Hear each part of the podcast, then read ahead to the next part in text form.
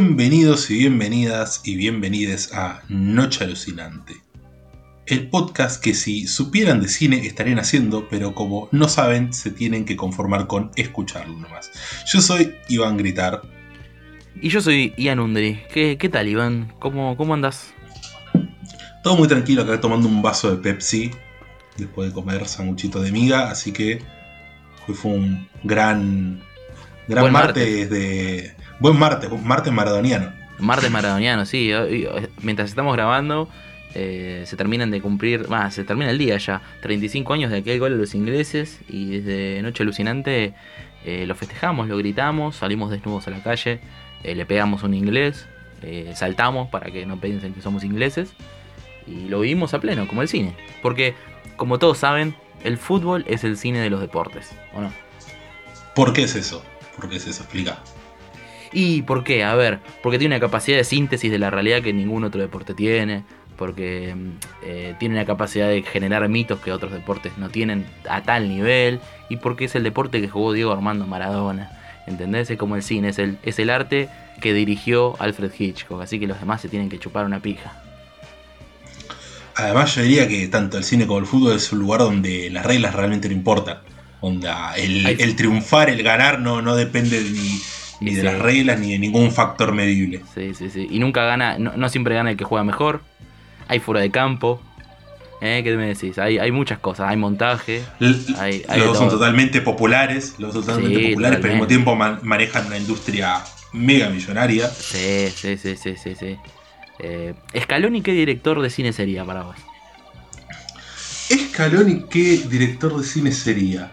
Complejo. Uno joven inexperto, uno joven, Joven inexperto. inexperto. Ari. Aster. No, no, pará, tampoco le voy a hacer eso a Scaloni, pobrecito. A, a mí me gusta Ari Aster, pero bueno, no. Fue malo. Jordan Peele, ¿qué me decís? O Robert Eggers. No, no, no, no, Jordan Peele y Robert Eggers son demasiado Te- filosos para Te ser tengo Scaloni. uno, te tengo ¿Sabes, sabes uno. quién- sabes te quién tengo- es? pará, ¿Sabes no, quién es pará, Scaloni? Para, para, dale, a ver. ¿Cuál? Decí. ¿Cuál? Para, digo el mío. Para mí, Scaloni es Christopher Landon. Bien, para mí es Joe Begos. Y Carpenter es Bilardo. Mm. Mm, complicado eso que decís, pero, pero bueno, te, te lo voy a bancar. Pero bueno. Eh, Noche alucinante en modo Copa América, ¿no? También. Sí, sí, acá esperando el partido con Bolivia. Sí, sí, tremendo. Eh, esperemos que, que Lautaro Martínez por fin cumpla eh, los 18 años de edad y se realice el descenso de sus gónadas y pueda encestar el balompié dentro de la red. Pero, pero dicho esto, tengo una pregunta que es, ¿qué estuviste viendo durante estos 15 días que han pasado, Iván? Durante estos 15 días estuve viendo un poco de todo. No solamente vi la pequeña y corta filmografía de. Pequeña y corta. La pequeña y particular filmografía de. La peque- la, pe- corta, Bien. la pequeña y corta de Richard Stanley. La pequeña y corta de Richard Bien, Y acá es el momento en que la gente nos deja de escuchar. Toda la, No. la- la- la hora y media más de, de capítulo que sigue no- nunca va a ser escuchado por otro ser humano. claro. En fin, a lo que iba es que, además de ver la pequeña y particular filmografía de Richard Stanley, Sí. me encontré con una película que sé que vos también te encontraste. Una película perdida de un gran director Uf. llamado George Romero. Y la Sí. película que estamos hablando es The Amusement Park. ¿Qué te El parece? estreno del año, ¿no? Por- Al momento del estreno del año, a nivel Por ahora sí. histórica. A nivel importancia ahora histórica sí. mínimo. Pero, pero sí. ¿Qué, qué, qué sensaciones te despertó eh, de Amusement Park? The Amusement Park me despertó. En cuanto a sensación, es una película totalmente angustiante. Pareciera que todo el tiempo está por caer en una especie de golpe bajo, pero nunca llega ahí. ¿No te pasó de sentir eso? De que Sí, en algún momento sí, iba a ser. "Oh, esto va a ser una paja. Pero no, siempre, siempre mantiene como cierta altura. No, no, no, no. Como que te das cuenta que no mira desde arriba lo que quiere retratar, onda, la situación de, de, bueno, de la vejez. Onda, la mira con, con un acercamiento muy particular que es sorprendente para alguien que tenía. ¿cu- ¿Cuánto tenía? ¿30 años? Sí, recuerdo treinta y poco, sí, sí, sí. Menos de 35. O, debe tre- o 30, sí, 30 y poco, 20 y muchos quizás, no sé, onda, pero. entre por 20 y muchos y andaba. 30 y pocos, sí, sí, sí. Era joven, Sí, sí. joven. Bueno, y esa, esa cámara como va, me, me hizo acordar, va, no me hizo acordar, ahora que me estoy acordando ahora que, que lo tenemos acá el podcast a, los planos de de Seconds, de la primera parte de Seconds. Bueno, esa sí. cámara, ese gran angular orbitando alrededor de un personaje, generando ese extrañamiento y de algún modo diferenciándolo de ese resto del mundo absurdo. Sí, totalmente. Aparte, eh, el grano, el hecho de haber sido restaurada de 16 milímetros, el grano que tiene, el, el- el color con el que quedó, bueno, la, ropa, la- el, el- lugar que es ese parque de diversiones, todo eso tiene una, una atmósfera muy onírica, muy similar a, a la de Second, si queremos, que es como una gran pesadilla, medio como un episodio eh, un poco más nihilista de la dimensión desconocida. Eso me, llevó a ese lado, más o menos. Texturalmente es totalmente áspera, diría yo. No solamente en el tema que decide tratar, en cómo está filmada y en el ritmo, el pacing de las. de, de toda la narración. Pero creo que en general es la manera en la que más mejor la puedo escribir. Con una. Es una aspereza, pero particular. Onda, como es dura de ver, es difícil de ver, más allá de que sea entretenidísima. Sí, y, tiene mucho que ver con la época en que estaba Romero en su carrera. Vos te pones a ver, eh, a analizar esos primeros 10, 12 años de la carrera de Romero, son todos finales. eh, el primer final feliz que tiene la filmografía de Romero básicamente es Down of the Dead porque se salvan dos de los protagonistas. Pero la cámara, o sea, nosotros, el, espectador y, la cámara se queda con los zombies, así que termina siendo un final ahí nomás. Eh, después todos finales muy amargos, muy ácidos, muy complicados. eh, y que yo creo que tiene que ver con el estado emocional en que estaba Romero, que estaba muy en una, muy perdido. eh, y, y así salió esta película que para mí es un hallazgo hermosísimo, la verdad que me encantó. Sí, totalmente, totalmente. Eh, ¿Qué más te iba a decir sobre esta película? Ah, bueno, justamente la semana pasada, eh, la semana pasada, la semana pasada hablábamos de Ed Wood, que es su nombre que para financiar la nueva del espacio exterior eh, lo, logró de la misma manera que, que Romero con esta película, porque la Claro. plata se le dio toda una iglesia para una película sobre la vejez. Claro, exactamente. Una de esas PSA, las, las del Public Service Announcement, que son esas películas que antes pasaban en la tele con algún tipo de información útil para el, para el público, que hoy en día se han revalorizado como piezas de culto porque muchas eran súper extremas. Bueno, esta de hecho es, tiene un valor artístico enorme pese a ese origen. Y que, que nada, tiene, es, es de un mundo que ya no existe porque ya no se hace ese tipo de, de producto audiovisual. Pero, pero súper interesante esa conexión. Sí, sí. Y déjame que te pregunte algo.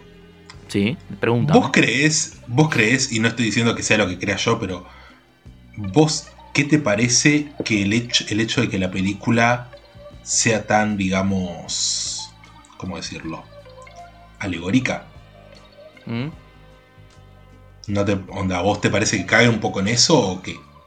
No, para mí cae en el hecho que Romero nunca fue un director sutil. No, no tiene ninguna película sutil Romero. Ninguna busca eh, la sutileza y es más, rara vez eh, quiere acceder al, al- al símbolo Romero. No quiere, no, no sé si le interesa mucho eso. Eh, pero para mí es parte del encanto. O sea, The Crisis en ningún momento te quiere ocultar mucho que es como traer la guerra de Vietnam a Estados Unidos. Eh, el Down of the Dead no te quiere ocultar en ningún momento que es una crítica al consumismo norteamericano, que, o sea, no, no- no tiene mucha vuelta para esas cosas. Era bien frontal Romero. Eh, así que yo no, no, no lo veo como algo negativo que una película que se hizo en una situación súper especial eh, tenga, tenga un mensaje súper subrayado, súper directo, súper alegórico. Para mí calza perfecto en el estilo de Romero. Sí, bueno, y además a mí lo que me parecía es que cuando la estaba viendo, cuando arranca la película y tenés ese ese monólogo del chabón hablando a cámara y explicando, me parece que es- eso es una herramienta de, digamos, de este de especie de género eh, que utilizó Romero como para agarrar y también como recalcar sobre eso, ¿no? Onda, como acá no importa si lo que vas a ver es onda muy obvio o qué, onda, porque te, yo desde el principio te estoy exponiendo que esto es una explicación de algo, ¿me entendés? Claro, sí. Onda, como co- que utiliza ese recurso a su favor. Claro, aparte, como vos decís, tiene que ver con el género y la expectativa que tiene el.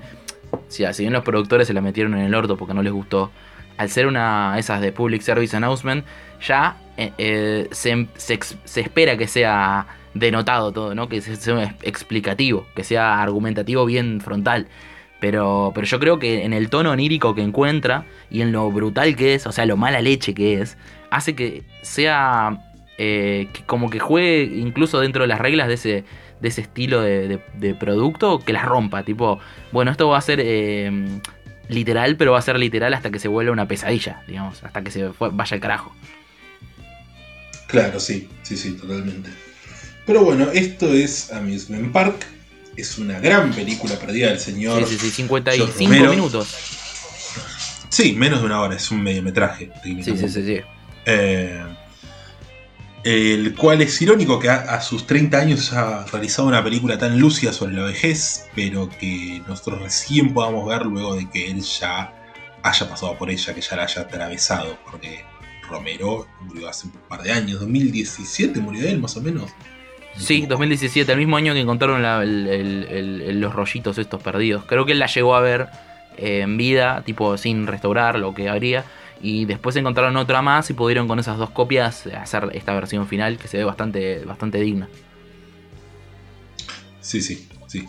Pero bueno, estuvimos viendo otras cosas de la semana. Eh, un último, una última data, si, si, si les interesa todo el mundo Romero es súper accesible ir a la página de la Facultad de Pittsburgh, que es donde él estudió y, grabó muchas cosas.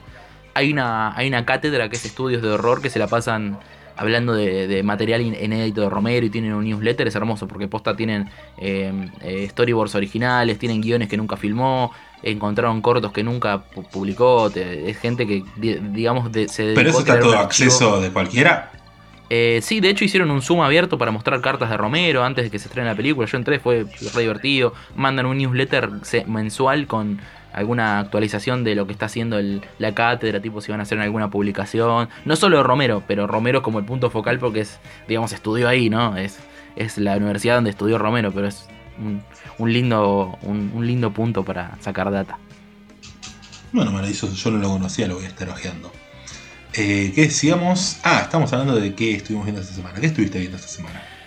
Yo estuve viendo, bueno, Amusement Park y, saltando al otro punto, una película muy nueva. Una película de actualidad, de coyuntura, de, estreno.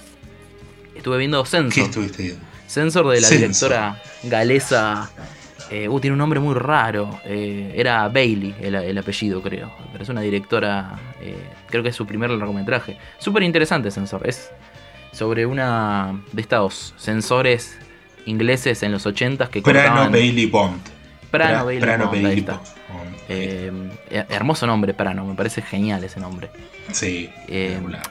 La película está situada en los 80 en Inglaterra y es sobre una sensora que se dedicaba a cortar las imágenes explícitas de los videonastis, que era como una lista eh, bastante arbitraria que se había armado desde el Estado para prohibir ciertas películas en Inglaterra que se consideraban que atentaban contra la moral, digamos, ¿no?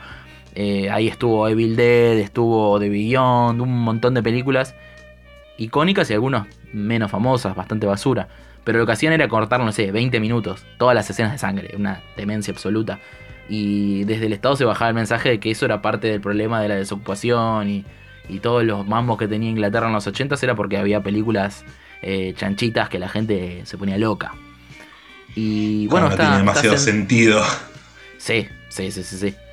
Y, bueno, esta sensora empieza a perder su, su, cordura cuando cree ver en una de estas videonastis a su hermana que se perdió hace años, cuando era chica. Y ahí va en un viaje de locura tremendo que eh, yo leía ahí en, en, Letterboxd mucha gente que la hermanaba con un poquito con. En, la boca del miedo, ¿viste? Y algo de eso hay. Hay, hmm. una, hay una estética entre Lucio Fulci, Carpenter 80s. Eh, es una peli chiquitita, chiquitita y muy humilde de recursos, pero la verdad que me encantó. Me parece que es muy original. No sé por qué, onda, con la descripción que me das, pienso en Videodrome. Sí, también, totalmente. y en hardware. Sí, bueno, Videodrome. No, hardware, la de, no, hardcore, hardcore, la de Hardcore. Ahí va. Bueno, eh, tiene de las dos cosas, porque por una parte es una cuestión sobre el medio, sobre el VHS, sobre la pantalla, sobre el horror, sobre la imagen. Y también tiene un poquito de hardcore, como decís vos, porque ella se mete en una. Se mete en un, con un productor medio turbio en el mundo del terror, este medio border que era. se pasaba por abajo del, de la mesa, ¿viste? Está, está buena, la verdad. Es una linda película.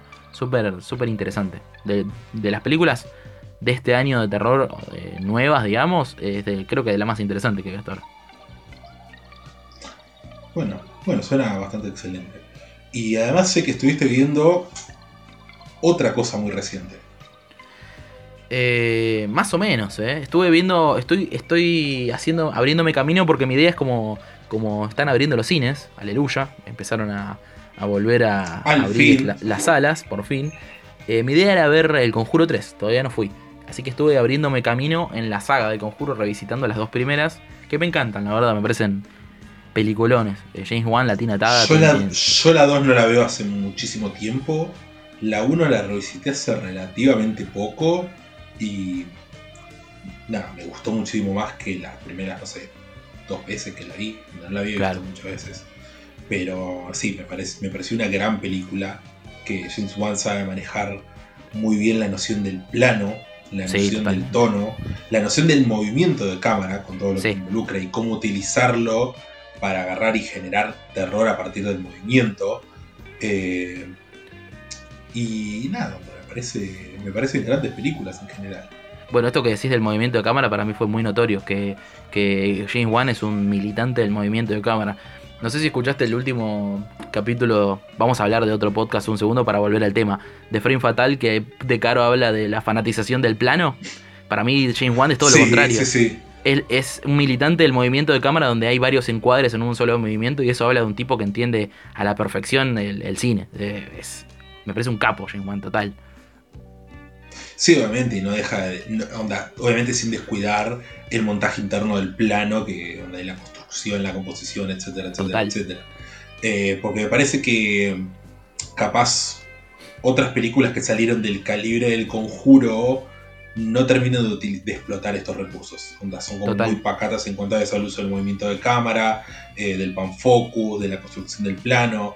Eh, incluso por mencionar películas de eh, la misma si universo que el conjuro, como ponerle Anabel 1, que es la única que vi de Anabel. Me parece eso como demasiado pacata en cuanto al, al uso del lenguaje cinematográfico para, para narrar el horror.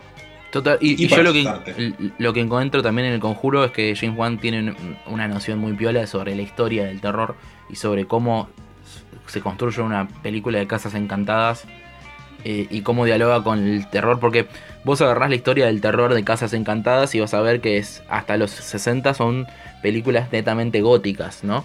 Eh, House on Haunted Hill tal vez es la más famosa, la de William Castle que actúa Vincent Price. Pero en los 60 cuando empieza a ver eh, Psycho, cuando aparece el bebé Rosemary, que no es de casa encantada, pero es tipo, el terror está enmarcado en un edificio, ¿no? empieza a virar la cosa. Y en los 70 se da de, de Innocence. de Innocence es? del 62, creo, la de Jack Clayton. Ah, ahí, claro. Eh, y hay como una cuestión ahí, ¿no? Y, y, en los 70 ya se trae al presente más real en Estados Unidos, que está eh, eh, Amityville, que está. Sí, Amityville. Eh, en el 80 está The Changeling, en el 82 tenés Poltergeist. Y algo muy común entre estas tres películas es que, sobre todo en Amityville, que eso me parece genial, es que está muy presente la idea de que la, la casa y la familia eh, tiene una relación también con el hecho de querer ascender y, con, encontrar un hogar en un... Porque me sorprendió en el conjuro lo, presente que está la idea de que esto es una familia trabajadora que gastó todo lo que tenía en ir a una casa y se encontraron con un infierno en lo que esperaban que sea el sueño americano, básicamente, tener su propia casa en las afueras. El tipo es un, es un camionero que se gastó todo y por eso después están medio en bolas. Y, me parece hermoso la idea de, mediante una película de casas embrujadas, hablar de, la falsedad del sueño americano. Y bueno, ni hablar del resplandor que en ese sentido tiene un contacto, no nada más que ahí es, eh, tiene que ver con la violencia doméstica, tal vez el, horror que traían de consigo. Pero me, encanta, el conjuro, la verdad que es, espero que la 3 esté a la altura, parece que no, porque no la dije James Wan, pero las dos primeras son hermosas. No, no estuvo gustando mucho la 3 por lo que vi. No, no, no, no vi mucha gente recibiéndola de buena manera, lo cual es una lástima. Mal. No más allá de que, bueno, más allá de que uno sabe que James Wan es un gran director, del cual ya venimos hablando dos semanas seguidas técnicamente, porque lo, creo que lo mencionamos en, cuando hablamos de Rápido y Furioso la última vez. Sí, eh, total. Así que para la, para la semana que viene hay que ver a Aquaman. sí, para completar el, el universo James Wan. El universo James Wan de películas con mucho presupuesto. Nota al pie, Eh, no- nota al pie estas dos, así y te dejo hablar de las que viste vos. Vi La Monja, me Mm. gustó. Lo dejo ahí. La monja no la vi. La monja ¿Hay una dos de la monja o me, o me- o Me parece que no, pero La Monja me sorprendió. eh, primero, que una influencia sea Lucio Fulci. Primero, segundo, que esté bien narrada. Que tenga momentos boludos. Y otra cuestión que me pareció totalmente delirante, delirante y que el 99% de las personas que fueron a ver La Monja no la, no la cazaron, ni yo la casé de pedo. Es que hay una influencia central en La Monja. Es una película polaca de los 60 que yo tuve que ver eh, eh, por temas Ah, académicos. creo que sé cuál. Eh, de Silver Globe, ¿no? No, una película polaca de los Ah, 60 ok. que se llama. Ah, eh, 60, te te entendí 80. Eh, Mother Shown of the Angels, que es una película, tipo una de las primeras de las ah, de películas hechas sobre ese caso de las monjas poseídas. Es de Jerzy Ujú. Kawalewicz. Es una de las películas favoritas de Scorsese. Pero es una película re fuera de contexto para que alguien la tome de influencia para una del universo de los Warren.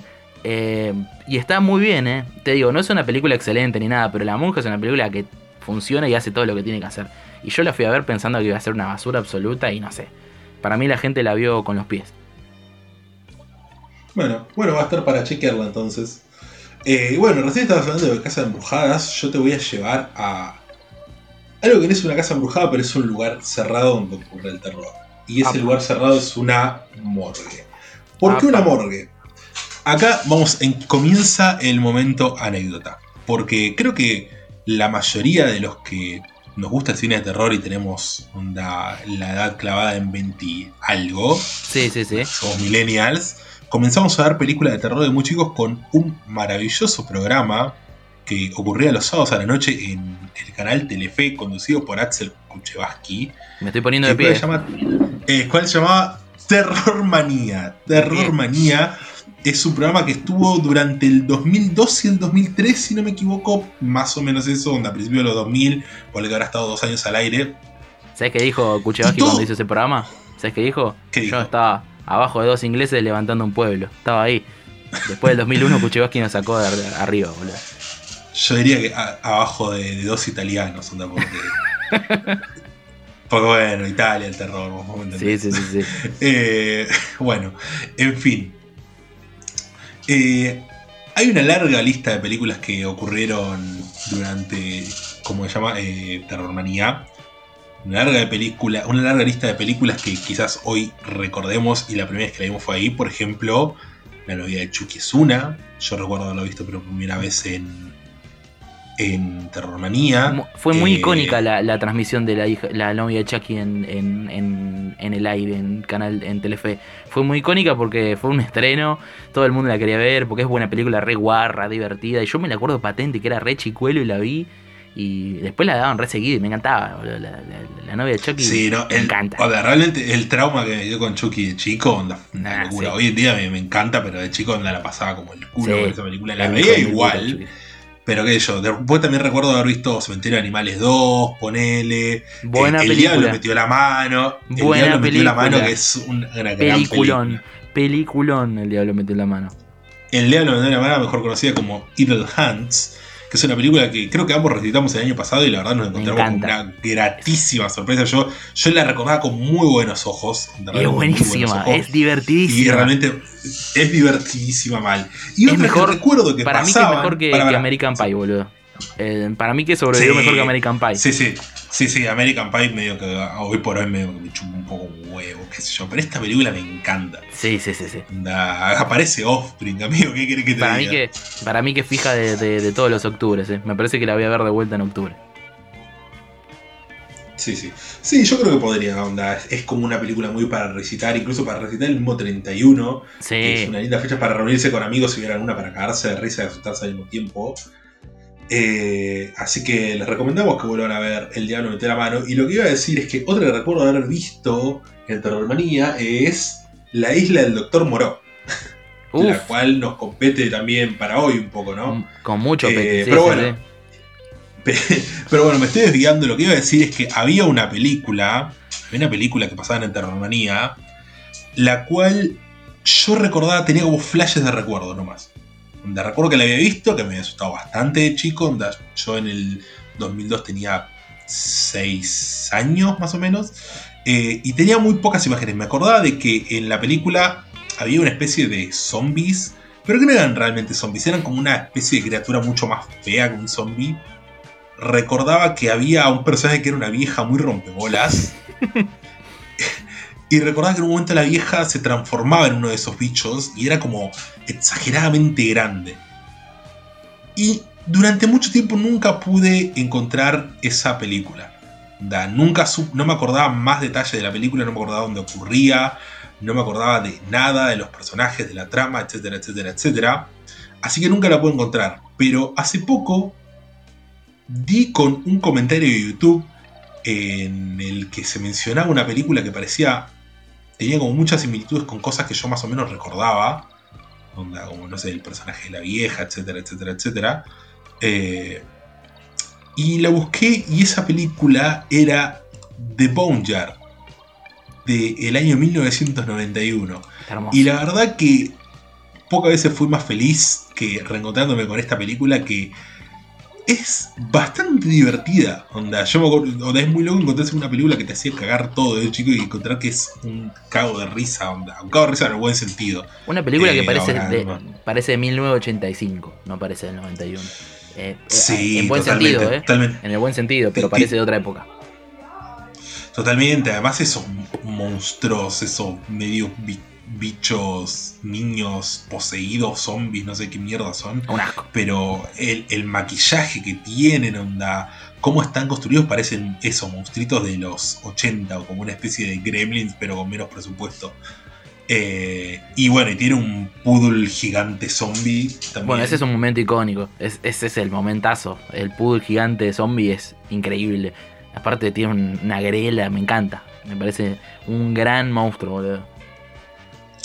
Es una película que, si se quiere encontrar con una película corta, porque dura menos de una, y media, una hora y media, una película corta, con momentos bastante sangrientos, bastante asquerosos, pero también bastante, bastante divertidos, me parece que es una gran opción. Eh, y algo que me llamó la atención de la película es el hecho de que la heroína sea una señora grande, ¿no? una señora arriba de sus 50 años. Muy inusual. Lo cual no me parece, sí, no me parece común para el cine de terror de esa época. Onda, me parece que eso es algo que capaz se vería más hoy en día, ¿no? Que, en el 91. Eh, y es muy llamativo. ¿Tenés ahí para chequear? ¿Tenés ahí para hablar con producción y que nos digan qué, otras cosas dirigió ese director? Eh, no, no, no, no lo tengo presente, James pero creo... dirigió dos películas más. ¿Qué más? A ver. Las cuales no llegué a ver. Una se llama Dark 30. Dark 30. Del año 1993. Y del año 1996 dirigió Harbinger. Ah, no, no lo tengo presente. No. Pero, pero bueno, habrá que ver. Habrá, me, gustan estos directores que hicieron tres o cuatro películas en los 80, 90. Me parece que hay un universo hermoso para reencontrarse ahí. Eh, que hay muchos, eh. hay muchos que, que, se metieron medio de cabeza al terror, hicieron cuatro o cinco películas y se retiraron a los 42 años. O los borraron del mapa porque ya en los 90 su, su lenguaje no, no era el que había que utilizar. Pero, pero sí, qué lindo este reencuentro. Qué, qué, qué, figura enorme Axel Kuchevaski, la verdad. Es un tipo. Realmente un formador de cinéfilos. un verdadero formador de cinéfilos, un verdadero divulgador. Nuestro, nuestro, vampira, nuestro vampira sin tetas y con más calvicie. en fin, un saludo a Cucheva por si nos está escuchando. Un abrazo, esperemos que esté escuchando. Y para cerrar con las cosas que vimos en la semana, yo quiero mencionar una película que sé que te gusta mucho, dirigida por una mujer llamada Catherine Bigelow. Una de las grandes directoras del año 1987. Estoy hablando de la, del hermoso western vampirístico que es Near Dark. Me encanta. Peliculón. Near, Dark es una que tenía como pendiente de ver hace mucho. Eh, el año pasado vi por primera vez Friday Night y vi The Lost Boys, quedé totalmente cebado y me faltaba como esta para esta trilogía de, la hermanita vampiros de los 80. Claro, la, hermanita menor y la más distinta de las otras dos, sin dudas tiene como otro tipo de, cuestiones en cuanto al ritmo que maneja, cómo elige contar, el lugar que ocupa el vampiro en el. ¿Cómo se llama? En. Dentro de, la narrativa, que es lo que intenta retratar a través del vampiro, pero pareció una buena película con grandes momentos, el momento en el que el niñito vampiro básicamente quiere comerse a la hermana del protagonista, eh, me pareció de, una oscuridad y de un casi un aparte, eh, negrismo. aparte, el niñito vampiro técnicamente es un hombre que tiene 100 años, o sea, 60, o Homer es un viejo en un cuerpo de niño, es como la situación que pasa en entrevista con el vampiro, que es una, es una mujer atrapada en el cuerpo de una niña, pero que ha invertido, ¿no? Y lo hace perverso que esté tan fijado con una niña. Porque bueno, a él la, la chica no, no, le da bola porque es un niño. Es una situación muy enfermiza. Encima es como una familia, ¿viste? Que está eh, Lance, Henriksen eh, y la otra vampira, los padres. Está la chica que sería... los tres hijos están. Eh, me encanta. Sí, sí, sí, totalmente. Y además tenemos, a Bill Paxton haciendo un hermoso papel, el de Severen. Bien un douchebag hecho y derecho. No, el cual termina. La, secuencia en el bar cuando le corta la garganta con la espuela al, chabón es, y está todo chorreo de sangre con la chamarra de cuero, es excelente. Bill Paxton tuvo una, una carrera hermosísima. De hecho, eh, punto aparte, también vi, por la tele, por eso no, la conté, pero vi por la tele que True Lies y no me acordaba que estaba Bill Paxton. No me acordaba que, era el, vendedor de autos que se me da encima, pero me encanta Bill Paxton. Es un actorazo. Era, F. Era, lamentablemente. Era. Eh, pero sí, básicamente, Near Dark es la historia de un chico que conoce a una chica. Esta chica resulta ser una vampira, lo termina mordiendo y se tiene que ir con el grupo de vampiros que, que le acompaña a ella, básicamente. sí, como unos drifters, ¿no? Unos nómades. Unos nómades vampiros, lo cual me parece muy interesante, volviendo a hacer como la analogía con estas otras dos películas de vampiros. Eh, me resulta interesante como en Friday Night el vampiro es el otro que llega, que viene a invadir tu espacio. En de Lost Boys, el vampiro es algo que ya existe en un espacio que vos estás invadiendo, si se quiere. Un nuevo lugar al que vos vas y es como la representación de ese peligro del nuevo lugar. Pero acá, en Near Dark, los vampiros están, pueden estar en cualquier lado. Son literalmente unos nómades que van de un lugar para otro, los cuales los hacen como todavía más terroríficos de algún modo. Sí, aparte hay una pequeña conexión con ese momentito lindo de Ed Wood, que acá también es un duelo entre el vampiro y el, y el vaquero. El, el stand-off final es el, vaquero en, la ciudad y el vampiro nómade luchando ahí en la noche. Sí, sí. Eh, y bueno, y la muerte del personaje de Everen es una de las cosas más hermosas que vi, como lo hace reventar en pedazos con el camión. Eh, y me sorprendió el, lo. ¿Cómo se llama? Lo optimista que termina siendo una película con un tono tan áspero y marcadamente triste, melancólico a lo largo de, todo el metraje. la película, si se puede pensar, es muy trágica, muy un bajón, pero termina en una nota muy alta. Sí, sí, sí, sí, sí. Eh, o sea, básicamente los villanos mueren y el amor triunfa y la familia. El amor triunfa y la, la familia. granjeros. sí, sí, sí. Sí, la, toda la idea de que con una transfusión de sangre pueda dejar ser Eso vampiro es espectacular. Sí, es, hermoso. Yo, cuando lo estaba viendo por primera vez dije, ¿para qué? ¿En serio? me, pareció, Pero bien. me pareció increíble. Pero bien, bueno. Y me encanta Lars Henriksen eh, como, como maloso, como vampiro totalmente sacado, me parece bien.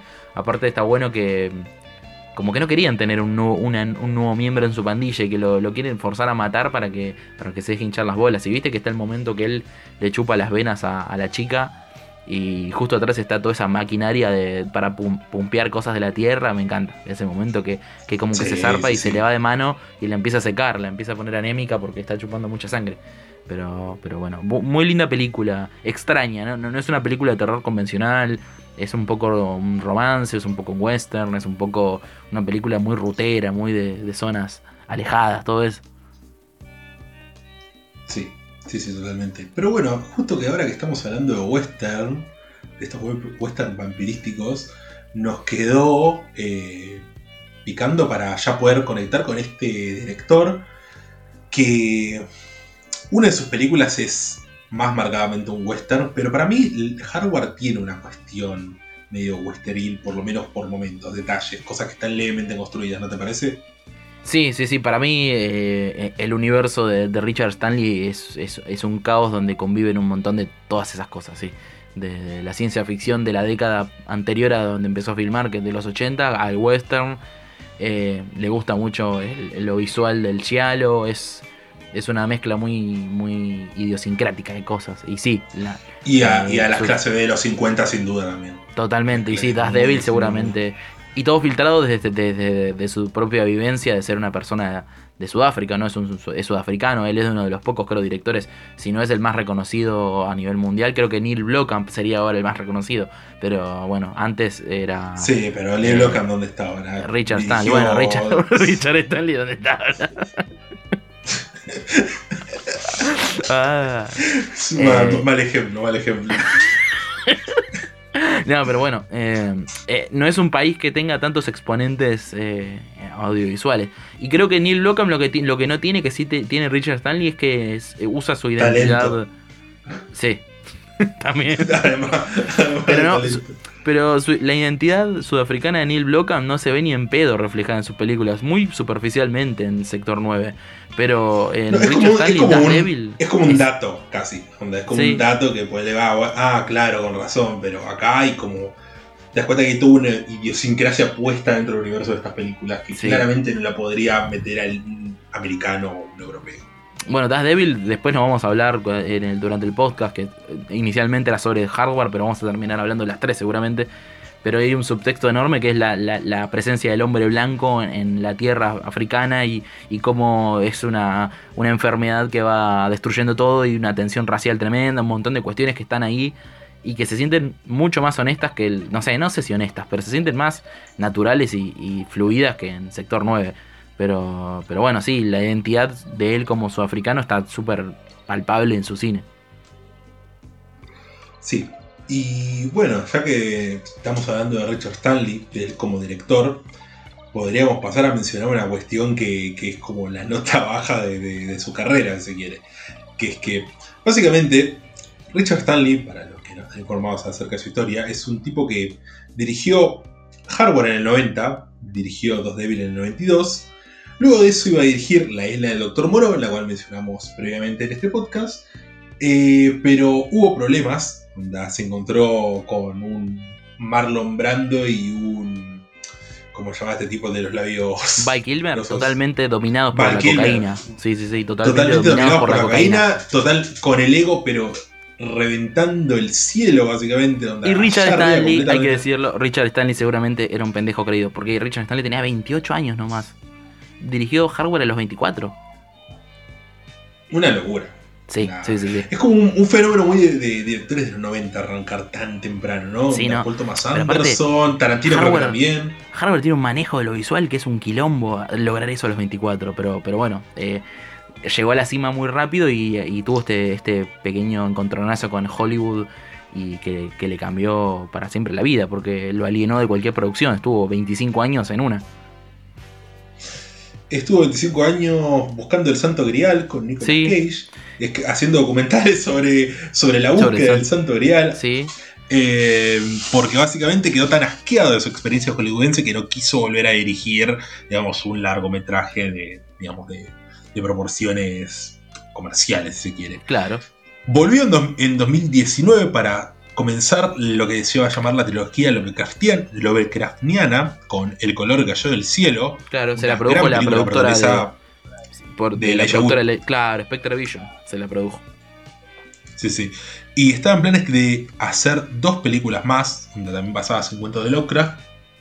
Pero, eh, si no me equivoco, este año, o final del año pasado, se la noticia de que Richard Stanley golpeó a su esposa, la cual es la guionista del color que cayó del cielo, por lo que claramente hoy por hoy no va a continuar su carrera porque realmente es imposible que cualquier estudio que no sea Elijah Wood, que ya le pegó una patada en el orto, le financie la locura que quiere hacer este tipo. Sí, sí, sí. Es Scarlett, eh, Scarlett Amarris, que era la, guionista del, color que cayó del cielo y era su pareja de años, eh, este año contó que es una persona muy desequilibrada, muy abusiva.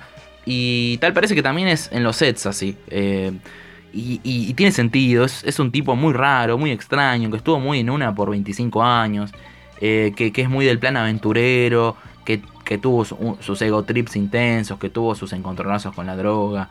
Eh, y, no es a modo de justificación, sino a modo de que es súper lógico que es un tipo mega violento y abusivo. Eh, y, ahora se las ve muy complicadas para poder filmar y tiene sentido. ¿Quién, quién quiere filmar con alguien que, que, es un violento de mierda? Es, es, es complejo.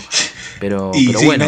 Nadie, nadie, quiere agarrar y darle plata a un tipo que sabes que va a andar maltratando probablemente a todo el equipo de trabajo, que no sabes qué, estás, qué le puede llegar a hacer a la mujer, onda, tras bambalinas, onda, no sé. Eh, es alguien que claramente no va a trabajar más en la industria, como es debido, la verdad. Sí, sí, sí. Y bueno, esto para mí tiene, es un, es un, un, buen ejemplo, no un ejemplo, ¿no? Pero es una buena situación para tener, para pensar la situación cuando eh, una obra artística se ve eh, tenida negativamente por alguna acción de, de, de, uno de los creadores, ¿no? Que mm, para mí es una situación, yo no estoy a favor, o no, no a favor, sino no me parece interesante el tema de separar obra y artista, pero no por el tema de que haya que cancelar, sino porque para mí hay obras que se tiñen de la vida del artista y que son más interesantes cuando no, las separas. Pero acá hay un caso interesante que es la víctima del caso de violencia, también es parte artística de una de las películas de las que vamos a hablar hoy, es la guionista, Scarlett Marris. Entonces da una situación que queda más que en claro que una obra como el cine, eh, hay una multitud de individualidades, ¿no? Que más allá del tema monetario, que seguramente nadie se hizo rico haciendo Color Out of Space, hablar de estas películas no solo es reivindicar a Richard Stanley como gran director que lo es, también es un, montón de personas que confluyen en que estas películas sean buenísimas. Eh, no sé, a mí me parece que, es más interesante hablar de las películas incluso cuando quien las hace sea una persona nefasta porque hay siempre algo para, para sacar de ahí, ¿no? Sí, digamos, onda, para ser claro, la película ya está hecha. Sí, totalmente. No, no, no, no, es que cada vez que le ves la película a Richard Stalin no sé, se, le, se le pone una estrellita dorada en el pecho, no. la película ya está hecha, el chabón ya sabes que no va a volver a laburar porque es lo más probable realmente Dudo mucho que eso. Y estuvo 27 años escondido y ahora no le va a dar nadie la va, así que lo dudo. Va, va, a estar, 30 años más escondido y se va a terminar muriendo. Es así de sencillo. Eh, pero yo creo que eso, la película ya está hecha, está hecho por un grupo enorme de gente, porque más allá de que estás, el color cayó del cielo, o cualquiera de las primeras dos de Stanley son realmente películas pequeñas relativamente pequeñas en términos de presupuesto, en términos de equipo, etcétera, etcétera. Eh, me parece que hay un rol creativo de todas esas personas que eh, sería una lástima que se perdiera. Y además de que uno cuando ve una película, lo que más termina importando de la película es lo que te provoca a vos. lo que más termina importando es qué te, qué te dice la película, cómo agarra la película y impacta en tu universo personal, digamos. Onda, todas esas cosas que vos tenés en la cabeza, que tenés adentro, todo el conocimiento y tu cultura, etcétera, etcétera, etcétera. Bueno, ¿qué, ¿cuál es la pieza de dominó que viene a mover esa película? A veces algunas lo logran, otras no, y me parece que eso es una cuestión, bueno, ya más de, bueno, de entrar o no en la película.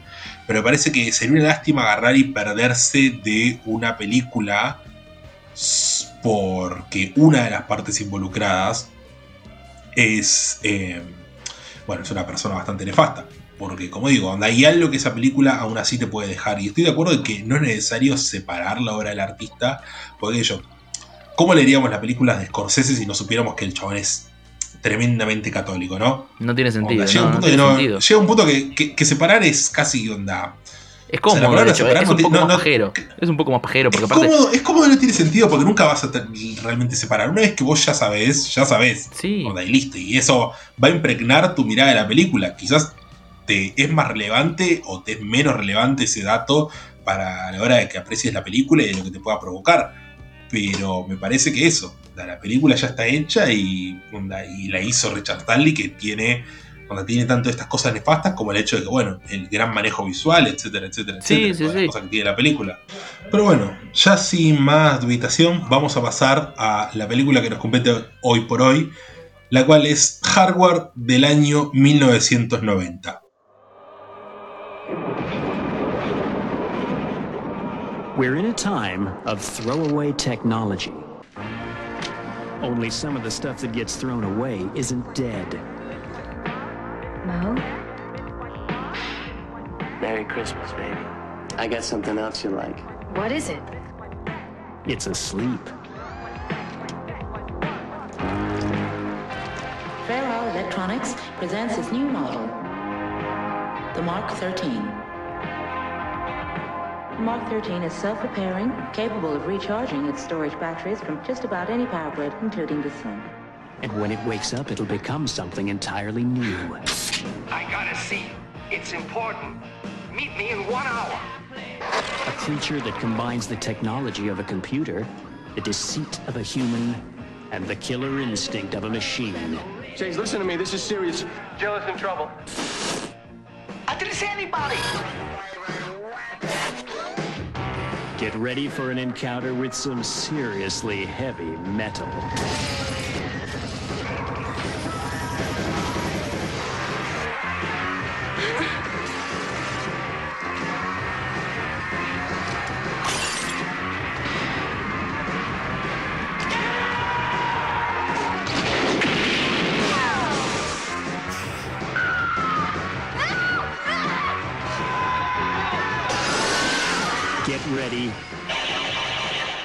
Hardware. Bueno, Hardware de Richard Stanley, película del año 1990, eh, la cual, del modo en que empieza, no pareciera al principio que es lo que va a ser. Con la voz de ese desierto rojo al principio dije, ah, bueno, esto es una especie de, de western, o incluso uno puede pensar que es una especie de, de Marte ese planeta, porque es tan exageradamente rojo el filtro que usa que queda con una, una belleza pictórica, pero enorme. Sí, aparte el, el- el juego con, con el cuero y con la lata rota, con la ropa del- de ese chabón que aparece, ese Scavenger, a mí, a mí me, me lleva directo a Mad Max ese principio, ¿viste? Pensás que va por ese lado un poco. Bueno, algo justamente el plano, e- el plano en el que se empieza a ir la arena y se empieza a descubrir la mano, recuerdo un poco el plano de Max Max, eh, de la última Mad Max en realidad. De Fury Road cuando Eh, es cu- un sí, sí, cuando plano, sí. Que parece una montaña al principio y te das cuenta que es la Sí, cabeza de Tom Hardy totalmente. hundida en la arena. Eh, bueno, a mí me hizo acordar bastante a ese plano. eh, y creo que puede ser que haya una suerte de conexión, quizás hasta. O sea, no, no, no. Me imagino realmente a Miller viendo esta película de, de Stan Lee. Sí, seguramente. En su momento. O sea, es probable que, que- porque Mad Max es una de las películas, eh, sin exagerar, de las 10 películas más influyentes de su generación, básicamente. Cambió la forma de entender muchas cosas y yo creo que esta es el, no- te digo el- el- lo que resta, pero el principio para mí es conexión con Mad Max directa en lo estético, en la ropa, todo. Pero, pero sí, es re loco cómo empieza con ese, como con ese mundo rojo, eh, inhabitable, que parece totalmente alien. Y, y, y bueno, cómo continúa en- bien citadino, bien negro, bien noche, todo con el contraste Y perfecto. con, e- y con este mal saliendo de, de la tierra, con algo inherente Sí, sí, al sí. lugar, si se quiere. Onda que viene de afuera, pero al mismo tiempo, onda, por cosas que vamos a ver en el final, eh, te das cuenta que es como inherente a- al, al todo, a esos dos espacios contrastados, que es la ciudad medio más nuaresca, más como un Blade Runner con mucha más suciedad, aunque parezca Sí. difícil de creer, un Blade Runner mucho, con mucha más suciedad y este El microcentro más de Blade Runner, claro, sería. En el mundo de Blade Runner, el microcentro es la ciudad de. de No, yo diría que es el Hardware. 11. El 11 Es el de 11, Blade Runner. es la Plaza. Miserere, decís vos. Sí, puede sí, ser. sí, puede eh, Hardware es la, es la plaza miserere de, de Blade Runner. Eh, pero bueno, vemos este Scavenger que recolecta piezas de un robot eh, en medio del desierto. Este Scavenger, ¿sabes qué es? Eh, el cantante de, de Fields of the Nephilim, es Carl McCoy. No tenía ni idea. bueno, pero Sí, es el sí, tercer sí. cantante que aparece a lo largo de la película. Eh, ¿no, te, ¿No te llamó un poco la atención como este objeto que, que encuentra el Scavenger, que es una tecnología del futuro, es un robot, es metal? La película lo presenta como si fuera una reliquia, como si fuera un fósil que, es- que se extrae de la Tierra. Pareciera, parecería algo del pasado más que del futuro, como, como saca este, este robot. Totalmente, encima eh, totalmente como ya repartido en pedazos, onda, algo que ya denota una destrucción y un avejentamiento, onda, es más, estoy viendo ahora mismo el plano en el que se ven los ojos de este robot, onda, que el motivo de los ojos es algo que se repite constantemente a lo largo de la película, es una de las primeras cosas que vemos del rostro, entre comillas, y tiene un montón de marcas y de rayaduras y de suciedad, y es muy loco porque si te vas a pensar, dentro de lo que es la diégesis de la película, es un prototipo esto, onda, no, no, no, no, no, Sí. no tendría sentido que fuera algo como exageradamente viejo, no, no podría tener 50 años. Es una tecnología que el, reciente. el- el cráneo ese, aparte ese cráneo y cómo lo saca y todo, es eh, remite mucho a un fósil de, un, de incluso un, de un humano anterior, pero no, es eh, una maquinaria de última tecnología que por algún motivo, por algún tipo de testeo quedó en el desierto y este Scavenger la recolecta ahí y la lleva para la ciudad. Que lo que es esa ciudad, ¿eh? Onda, el nivel, onda, es, Sí. es, es incómoda verla, incómoda de verse, onda, con la cantidad de suciedad que tienen los personajes alrededor durante toda la película, cómo todo está totalmente viciado, onda, el aire está viciado, el piso está viciado, onda, lo único que ves es chatarra y ese agua medio mohosa y, y hasta tóxica pareciera que, que- que cruzan en el río lo- los protagonistas, pero es un lugar totalmente destruido, onda, como lo peor de lo peor, el peor futuro posible para la humanidad. Total, aparte es como una, hay una aglomeración de personas, hay un choque de culturas súper zarpado. Eh, a lo largo de la película, más adelante empezás a ver eh, eh, construcciones que tienen que ver tal vez con el mundo oriental, que están totalmente destruidas y, y se usan para otros fines. Hay un montón de cuestiones ahí como de, de derrumbamiento social total, como que está todo en las últimas. Y derrumbamiento también en términos de, de cómo este cruce de culturas, este, esta mezcla, este gambalache de, de cuestiones que por momentos cruzan hasta lo místico, eh, se pone todo al mismo nivel, ¿me entendés? Como que parecía que todo vale lo mismo, no importa si esto viene de acá, de allá, si esto es algo místico, si esto es algo mundano, etcétera, etcétera. Onda, todo está al mismo nivel, todo está al nivel de la chatarra. Total, todos, de hecho todo es algo para recoger. Y, y bueno, después eh, lo, lo que pasa es que tenemos a un, a un personaje que llega a, este, a esta casa de empeño, este típico personaje de película de ciencia ficción que es el que compra lo que recolectás y te da a cambio moneditas. Eh, Créditos. chatarrero. Sí, sí. eh, que es muy interesante ese momento. Y aparte cómo se nos presenta, porque en un momento se te, se te presenta este personaje, el, el rubio, que es eh, Moses, eh, Moisés, y que se te presenta por ese pasillo eh, larguísimo, iluminado de una forma súper expresionista, hermoso, y llega a la, a la casa del, del, del tipo que tiene la casa de empeño, y después vuelve a aparecer el, el Scavenger, el primero, el, el tipo que habíamos visto en la introducción, en todo ese, ese- esa introducción larga, ¿no? Que es el que tiene al, al prototipo, al, al, al, al Mark 13 ahí. Eh, este personaje me recuerda a un poco al que termina siendo el, el, el Devil de Deuce Devil. Eh, porque es como Sí. eso, es como el que vino a sacar el mal de debajo de la tierra y te lo deposita, digamos, frente a vos. Eh, Bueno, a nivel estético, el- el- la idea de, de, de Stanley era que el, el protagonista del Devil, de Das Devil, sea también Carl McCoy, el de Fields of the Nephilim, que su presencia en el, en el escenario es básicamente la misma que en la película, es un tipo que mezcla el metal con el cuero, con el sado, con el futurismo, con lo dark, con lo gótico, con el western, porque usa un gorro, un sombrero de vaquero. Entonces esa cuestión estética, sí, están recontra unidos el Devil con el, con el Scavenger este del principio. Totalmente. Bueno, lo que ocurre es que Moses, el protagonista, le compra este robot para dárselo de regalo de Navidad a su novia. Regalo de. Navidad. Es la película navideña menos navideña que vi en mi vida. eh, Me parece fantástico. Onda. Sí. Como, como onda, el, onda, en las películas de Navidad americanas, por lo general, incluso que la, la Navidad tenga un rol más o menos, eh, digamos, importante. Onda, creo que la Navidad no es lo mismo en Gremlins que en Duro de Matar. Ponele. No, Ponele, pero la Navidad tiene como un lugar, como una presencia, algo en el aire. Acá eh, es lo mismo, onda, no importa, la Navidad es como algo que se menciona, como algo que está al pasar.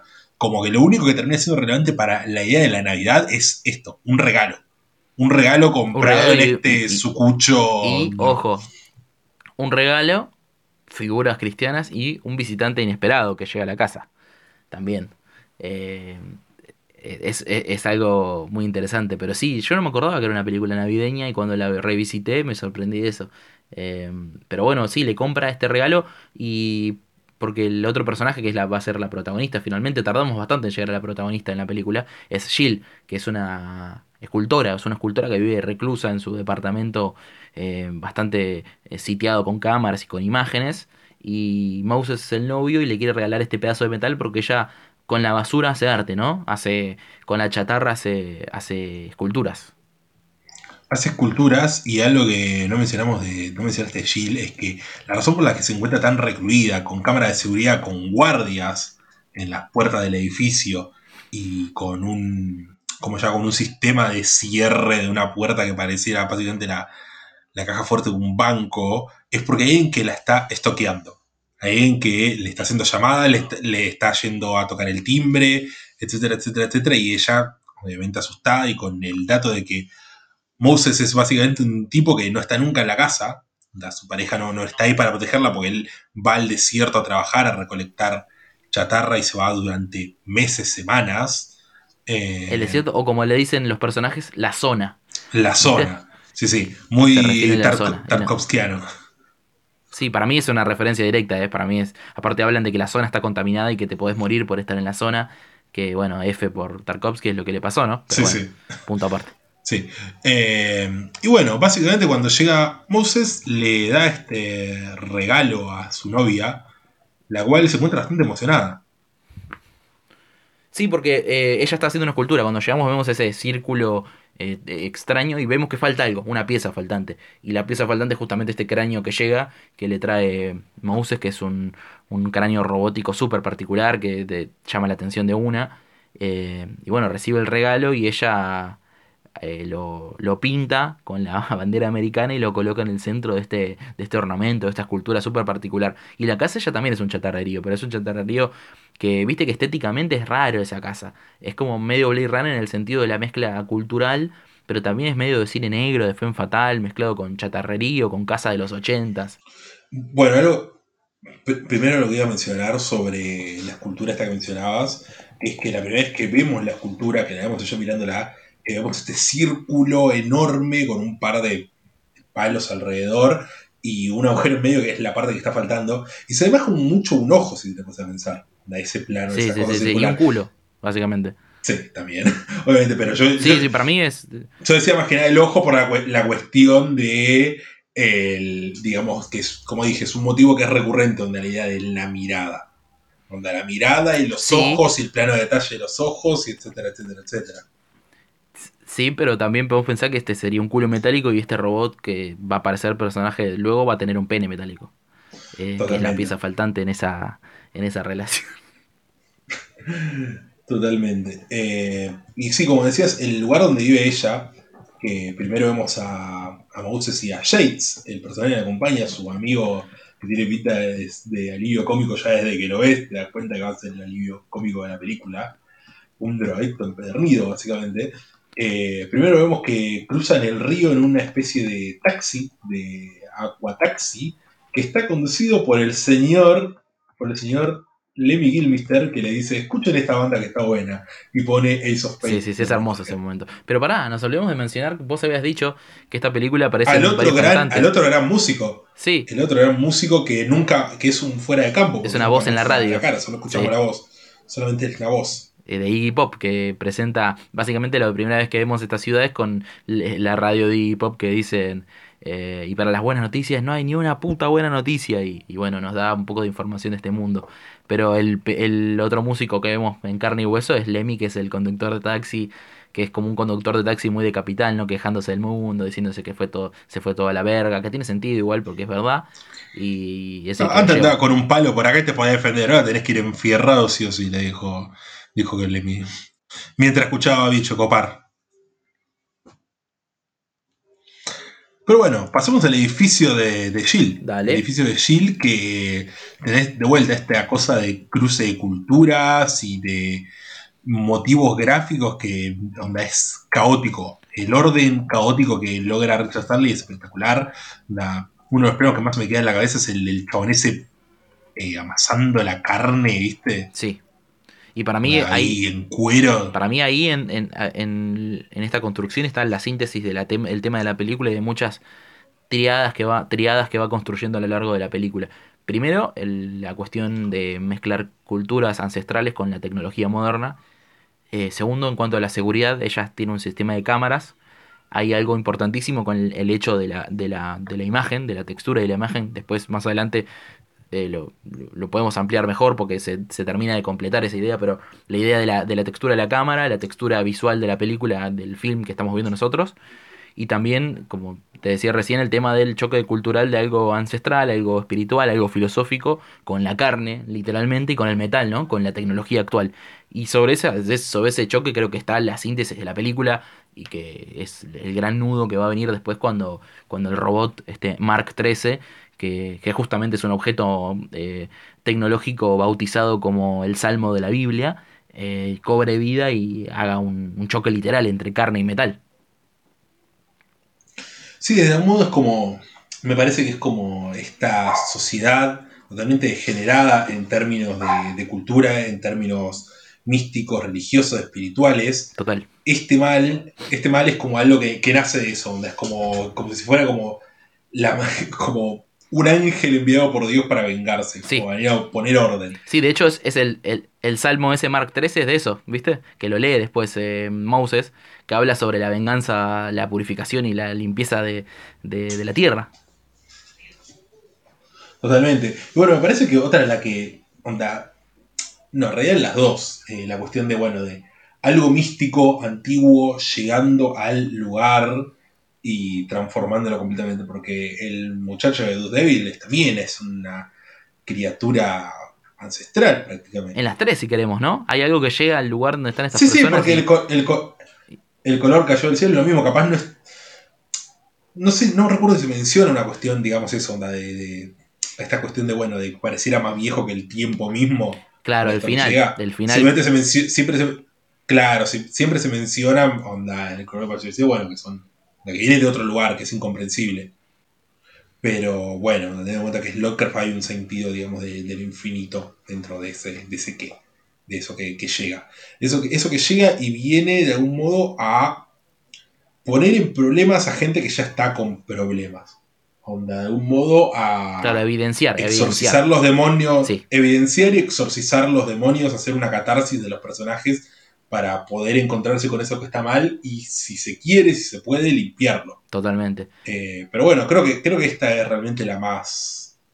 No, no diría optimista, porque bueno, termina con eh, un dato que, que te parte del medio, básicamente. Pero en Dos Devil, la chica básicamente se convierte en el demonio. Sí, Onda, onda, ella adopta ese mal para con ella, prefiriéndolo antes que el estado de las cosas en el que se encuentra. Y bueno, y en Color of Space termina pasando lo mismo. Onda, eh, la hija, que es la más protagonista de todos dentro de la película, eh, es la única que vos ves que termina aceptando el mal de una manera explícita. claro, el, el- aceptando en- en- esa- el final de Color of the Space es el que el color termina por absorber el color natural de la humanidad y por eso está esa secuencia en blanco y negro y el color en definitiva ganó porque se, se mimetizó con, con la naturalidad.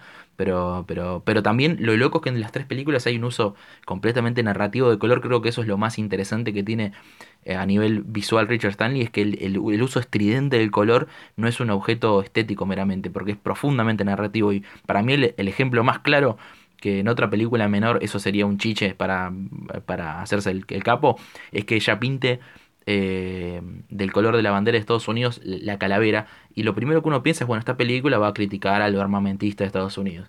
Y la verdad que no esos son los tres colores básicos de la película que se relacionan a las cuestiones temáticas que, que van a aparecer que es el, el azul el rojo y el blanco y que son colores que definen los espacios definen quién ve y eso me pareció espectacular. Y bueno en Color of Space el color es- eh, lo es todo porque está en el título no pero bueno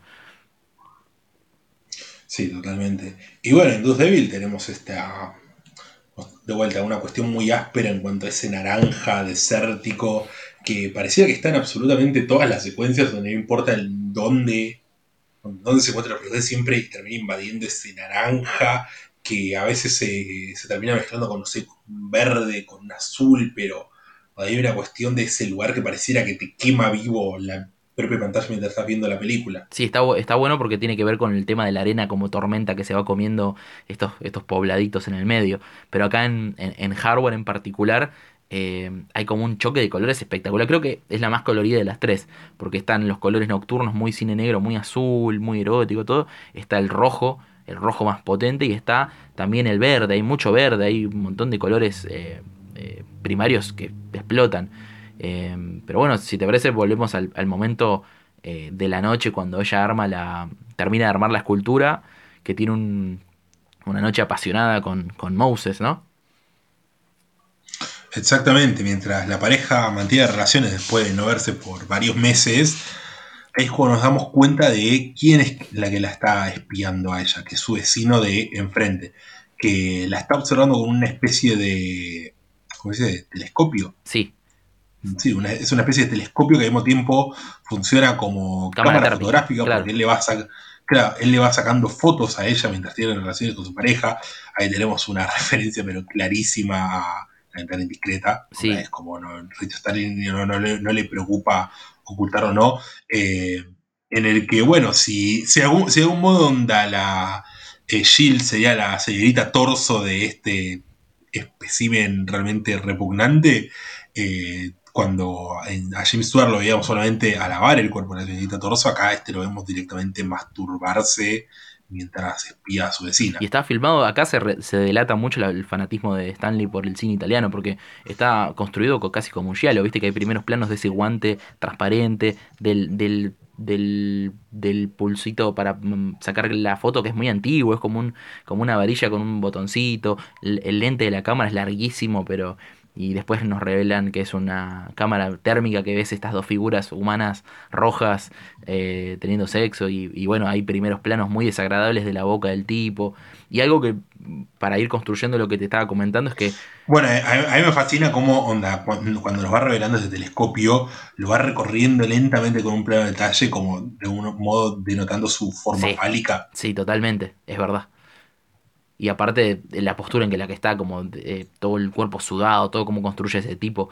Y lo que te quería comentar es que al ser una cámara térmica, a los humanos los van a construir siempre rojos. Y este es el, la prim- el- el- el primer color eh, de la bandera de Estados Unidos que toma para esto narrativo, es el rojo que va a estar identificado a lo largo de la película con la carne, con lo vivo, con lo, con lo meramente humano y terrenal. Y, y bueno, después Con lo vemos a este sexual tipo. también, Sí. que de algún modo, onda, si, vos ves la habitación del tipo, siempre está todas las luces teñidas de rojo. Sí, Lo que demuestra, si se quiere, una degradación de ese, de ese plano físico, de ese plano sexual, de ese plano de, del instinto del animal, ¿no? Totalmente, Como- aparte como después ya el- mostrarte la, la total, no, no, no la pareja teniendo sexo, sino ya este tipo que es como la degradación total de eso. espiándolos, claro, y llamándola y acosándola porque es un acosador telefónico. Exactamente. Bueno, eh, hablando de estos tres colores, a mí me llama la atención que el blanco solamente aparece en dos escenas. Sí, Donde es la primera vez que los vemos a, a ellos onda, cuando se meten los en la ducha, que es cuando empiezan a tener relaciones. Y el final. sí, El final de la película, que es el último enfrentamiento con este robot. pero es un blanco total, es un blanco Jill- absolutamente total. eh, es, es- es un baño deliberadamente blanco en el sentido que no hay una sola pizca de, no hay un solo mueble que no sea blanco, la, la pared es completamente blanca y, y aparte eh, como vos decís, es el, el color que, que faltaba en esta completa. Y el azul, bueno, el azul es el metal, es lo vivo, lo, lo que no está vivo, todo lo que vemos en la cámara térmica que está muerto. Y ahí está esa triada que yo me imaginaba que hace esta película, que es entre lo carnal, lo espiritual, que es lo blanco, y lo, lo azul, que es lo metálico, que también es lo que tiene que ver con, con los tres colores, con las tres choques de cuestiones que pasan, con, con tres elementos también que van a estar, que son el, el fuego, el agua y el acero, que son los tres elementos eh, esenciales de la película. Y, y aparte, la, protagonista desde, desde su pelo, desde lo más básico, está unida al, rojo de la carne y al fuego, ¿no? Exactamente, a mí me llama la atención que lo azul, onda, esto que mencionás que es lo robótico, que es un color que invade el plano cuando vemos por primera vez que esta máquina, el, el Mark III está, si quiere, vivo, entre comillas, o que está consciente de algún modo. Eh, después vemos que la pareja se levanta y que discuten un rato y ahí empieza a aparecer más el color azul. Sí. Cuando ellos empiezan a discutir, cuando van encontrando sus diferencias, cuando dejan de lado esta cuestión más carnal y espiritual eh, que tienen, digamos, bueno, del reencuentro y etcétera, etcétera, etcétera. eh, Y aparece, para y pasar, aparece bueno, a, a pon- a- a poner los pies en la tierra y decir, Sí. che, mirá, acá te, está ahí algo de lo que estamos medio complicados. Y bueno, y la vestimenta de ella pasa a ser totalmente azul. Sí, y aparte... tiene como ese... Y al final, eh, ya nos estamos salteando, pero al final en la, en la habitación del baño ella tiene los tres colores. Tiene el verde en sus ojos, el rojo en el pelo, el azul en la bata y tiene hasta unas tiras blancas en la mano. Eh, me parece increíble eso, cómo ella sintetiza los tres mundos y ese es el momento en que puede vencer a la máquina mediante el elemento más básico de la vida que es el agua. Eh, yo creo que esta película en ese sentido está construida pero milimétricamente. Totalmente, además, bueno, onda, ya que mencionamos a Rear Window, hay también una cuestión con el hecho de que, bueno, ella se eh, termina en la ducha con este, digamos, monstruo asesino, con este asesino que la quiere matar con, con claras referencias a lo fálico y a, bueno, una suerte de perversión sexual. Y quizás recuerdo un poco a Psycho, solamente que esta vez el agua de la ducha es lo que termina destruyendo a este, a este maniático. Sí, aparte. La puede quedarse afuera. Totalmente, totalmente. Se, se invierte esa cuestión. Pero como vos decías, volviendo a la pelea que tienen, que es lo que los, los separa por un rato, que es cuando empieza el meollo de la cuestión, aparte se, vislumbra uno de los temas, eh, de los temas carnales, digamos, de los temas humanos, porque también es lo interesante para mí que la película no solo tiene, propone la diferencia entre espiritual, metal y, carnal, sino que trata temas espirituales, que es sobre eh, los temas espirituales, las secuencias que conectan al hombre con el espíritu son justamente cuando está a punto de morir, porque este Mark tiene esta arma que te hace ver visiones. Y los momentos eh, de revelación y de, cuestión extra, personal, que, el, que los personajes logran una cierta elevación justo antes de morir, eso es muy interesante.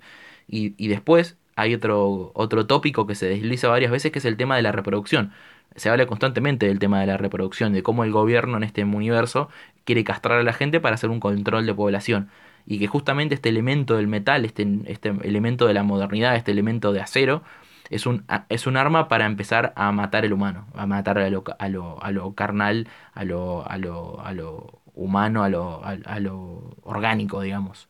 Y para mí la película está poblada con un montón de estos pequeños elementos que van nutriendo estas triadas conceptuales de color, eh, elemento, eh, temática y, van tirando un porotito en cada, en cada lugar para que al final todo confluya en, una síntesis muy piola. Bueno, justamente en esa secuencia final de Moses, cuando él termina muriendo, tenés el plano ese gran angular de la máquina, que parecía moverse más libremente, ya ni siquiera como una máquina. Te das cuenta que es alguien con unas manos, de verdad, con unos guantes medio metálicos, eh, como si fuera que de algún modo ya controla, tiene un control no solamente sobre sí mismo, sino sobre la situación. Parece un DJ, ¿viste? sí, sí, de, de esos monitores, onda como total, totalmente comandando la situación y bueno, Moses mientras muriendo y ahí arranca una secuencia pero totalmente delirante, de una flashada visual de animación que no, tiene sentido. Eh, lo, maravilloso. Lo loco es que este arma que tiene la, la máquina es, un, es una es una púa que te inyecta un veneno que te hace eh, ver visiones que te hacen feliz. él dice que las víctimas mueren sonriendo, lo aclara dos veces, ¿no? Y me parece increíble esa idea, porque encima aprovecha para meter unas secuencias que escapan a la lógica de la ciencia ficción, ¿no? Porque parecen de una película de Ken Russell, ponele, como estados alterados o algo así. Y eh, impacta muchísimo a nivel visual y tiene totalmente sentido narrativo, que es eh, cómo explota ese mundo previo a la muerte que está inducido por una, máquina, un aguijón, toda una cosa muy, muy loca. Sí, pero Moses prefiere onda, suicidarse antes que, onda, antes que morir feliz y dopado por esta máquina, prefiere suicidarse. Exactamente. Onda, hay como un lugar de, bueno, de no, yo, yo quiero mantener cierta humanidad. Y hay una... no, quiero, no, no quiero que, mi muerte sea parte de esta cosa artificial. Va a ser, va a ser muy Y termina, y termina muriendo en una forma casi crística, onda. Sí, totalmente. Digamos, la posición que adopta su cuerpo. Totalmente. Y aparte, eh, bueno, eso tal vez es el elemento más obvio, ¿no? Que él llama Moisés. Y es muy interesante como él, después de la noche de pasión que tiene con ella, él, sueña con una, con una lluvia increíble y en este mundo donde hay una sequía eh, interminable y, y, justamente lo que termina por, por, destruir este metal es una lluvia. Es una lluvia que es lo de la ducha, ¿no? Pero él, él tiene una premonición eh, antes de irse del departamento que es de esta, de esta lluvia limpiadora y, bueno, él obviamente se llama Moisés, ¿no? También tiene una cuestión profética, una cuestión cristiana, una cuestión de, de atravesar el desierto, eh, tiene un montón de niveles, ¿no? Esa, eh, eh, ese, ese, concepto. Sí, encima además hay, un contraste entre eso, entre, bueno, la lluvia limpiadora del mal que viene a representar este robot para, bueno, para esta sociedad degradada, y la lluvia que vence al mal, que borra el mal, que básicamente borrar a este robot que viene a aún así de, digamos, destruir la humanidad, de empezar a destruir al humano, como decías. Eh, una cuestión aparte que me parece interesante mencionar con respecto a Jill es cómo es una mujer constantemente observada ella, ¿viste? Sí. Como que todas las miradas de- del film van hacia ella. Eh, porque tenés, bueno, claramente la de, la de Moisés, eh, que, Moisés, que es su, su novio, tenés la del vecino que la acosa, tenés la de los guardias de seguridad que la tienen que estar vigilando para, para que no le pase nada, incluso la de Shades, que hay un momento rarísimo al principio de la película cuando él le dice, eh, sí, es que la estuve vigilando, y dice, bueno, dale, vigilala así no le pasa nada. Claro. Eh, y Shades parece que se pone nervioso, como si onda, hubiera segundas intenciones en esa vigilia. Sí, totalmente. Y bueno, después la de la, la de la- la de la máquina observándola con la visión calórica. Exactamente. Onda, como de algún modo en este mundo que está lleno de pantallas y de chatarra, ella que es la artista es, digamos, onda, la que es observada. Y aparte, bueno, ahí hay otra... Si ella fuera la obra de arte, ¿no? Totalmente. Y aparte hay otra, hay otra, otra triada ahí que es la cuestión del, de la imagen. La imagen, primero la, la más básica que es la de la película misma que vemos nosotros, después las de la cámara de seguridad, que, que aparte la película se, se encarga de mostrar la diferencia entre cada tipo de imagen. Porque eh, no hace falta aclarar la, la parte de la película en sí, pero después tenés la parte de la cámara de seguridad, que son en blanco y negro, que tienen un- una textura de video muy particular, que se usa de forma muy particular y enmarcada en esas televisiones, y después está la visión calórica, ¿no? Que es la que usan el pervertido y el, y el asesino, que sería la máquina. Y creo que también ahí se Claro, encarga... que las, dos, las dos son, onda, no texturalmente, pero sí tienen como sus leves diferencias. No Sí. podés diferenciar una de la otra. Sí, sí, sí, sí. pero onda, siguen, siguen siendo las dos eso, visiones calóricas. Eh, y bueno, y después tenés la pantalla del. ¿Cómo se llama? Eh, De este teléfono para videollamadas que tiene Jill en la casa, que es por donde Moses se comunica con este con el chatarrero. Claro. Y porque después la termina llamando este. Onda, este Stalker, que es muy curioso que vos, onda, cuando hablamos de la estatua, yo decía que parecía un ojo, decía que parecía un culo, porque cuando este tipo la llama por videollamada, tiene una imagen básicamente de eso, de un culo Sí, cortado con un agujerito en el medio por donde sale su ojo. es un enfermo. ese y el- claro, es la imagen dentro de la imagen con una tercera imagen que cubre una mirada. Onda, hay una construcción en capas de ese momento que me parece que también onda van por el lado de, bueno, onda, hasta qué punto está pervertida esta imagen como este personaje. Es la perversión total. Sí, de hecho, ahora- te estoy cayendo en lo que me estás contando. Sí, ahora me acuerdo de la parte de la, de la foto del culo. Eh, Richard Stanley, eh, evidentemente, que le interesaban las dos, la- la- la- las dos eh, eh, interpretaciones de esa estatua porque, porque la sintetizó en un solo plano. Claro, totalmente. Y bueno, primero onda, es uno que se relaciona con el asesino y otro con el pervertido. Onda, de algún modo hay una igualación ahí, si se quiere, ¿no? Sí, y, y volviendo al meollo de la cuestión, lo loco es que esta película en sí, una vez que ponemos el robot en funcionamiento, que se, lo loco es que el robot se nutre de cualquier fuente de energía, es una máquina perfecta, es un robot totalmente asesino hecho para destruir. Eh, una vez que ponemos en marcha al robot y que se va a Moses, Jill queda a merced de un asesino y, y la película se estructura de a momentos como un slasher, ¿viste? Eh, Un slasher en el mundo de Terminator, ah, más o menos, si queremos. Porque este robot la quiere matar. O en el, o en el de, o en el de Predator, Claro. en ese momento es en el que Sí. ella se puede ocultar de la mirada térmica de él a partir de encerrarse dentro de la heladera. Sí, sí, sí, sí, totalmente. Y encima después usa ella el fuego como arma, que ella es- su elemento claramente es el fuego por su pelo, por su, por, porque lo usa como arma letal y porque trabaja con fuego ella. Para las, las estatuas eh, salen esas chispas, después cuando entra el, el acosador que la va a Claro, ayudar engañando, soltar. tiene ese, ese, ese mecherito chiquito. Eh, evidentemente la película la, la emparenta a ella con el, con el calor y el fuego. Totalmente. Eh, y bueno, onda, como decías, tiene como varios elementos de slasher, onda. El tipo, el tipo, el robot se siente claramente como una especie de asesino slasher. Onda, tenés, bueno, una cuestión fálica con este, con este aguijón que tiene con forma de pene, que es por el que te mete esta droga que te termina matando, que bueno, onda, yo creo que no es accidental. Onda, el hecho de igualar, si quiere, un poco al asesino slasher con este robot, ¿no te parece? De parte de Richard Stanley. No, ni a palo. Aparte, él es confeso fanático de, de este cine, del slasher y del giallo. Eh, en Das Devil, de hecho, le hace una, una pequeña reverencia al pájaro de las plumas de cristal.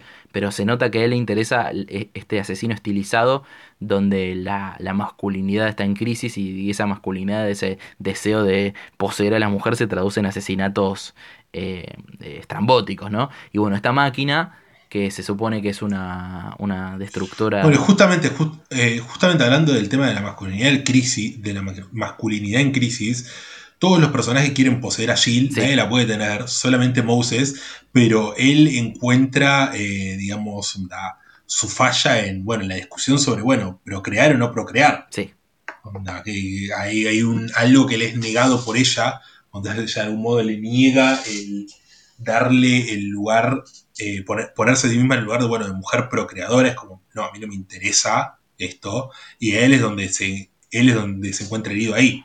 y aparte, ha dicho, bueno, no voy a poder formar una familia con esta mujer más allá de que estamos juntos y está conmigo. Y, y aparte que él, como vos decías antes, eh, no es la persona más presente. En la película se deja en claro que, que el tipo es un, es, un, es un drifter que se va por semanas y vuelve cuando le pinta. Y aparte lo loco es que lo que vos planteás, después la máquina termina sintetizando a todos los hombres de la película porque tiene todas las voces. Cuando nos acercamos al final, cuando ella puede de alguna manera eh, interrumpir el sistema de la máquina y, y darle voz, ¿no? Le da voz, habla con las voces de estos tres, de, lo- de los tipos que aparecieron en la película. Eh, canta la canción que canta el degenerado que llegó, habla con la voz de, Moses. Eh, es, es- muy interesante eso. Sí, además, onda, es una herramienta que ella, esto es una herramienta que ella termina utilizando para saber qué es lo que le hace mal a la máquina, que es el mensaje que le dejó grabado eh, Moses. De algún modo esa rebeldía que tuvo, ese acto de rebelión para decir, no, yo no quiero morir bajo la influencia de esta máquina, quiero morir en mis términos, en la mía, es lo que posibilita un poco, bueno, el infestar ese sistema del mal. Totalmente. A mí me resulta súper copado cómo Stanley, con un espacio pequeño, porque en definitiva la película pasa el 80% dentro de un departamento, ¿no? Y se nota que, que hay una cuestión también de, de presupuesto, tal vez, de, de- achicar gastos, pero, pero está muy, muy aprovechado ese espacio pequeño. Al punto en que a veces vos decís, bueno, che, acá hay una situación de que es poco probable que una mujer eh, so- sin una sola arma real, porque no tiene armas, pueda resistir tanto tiempo escapando de un robot eh, letal en un departamento pequeño, pero, pero aprovecha el lugar y la oscuridad y las texturas y todo esto de una forma re piola.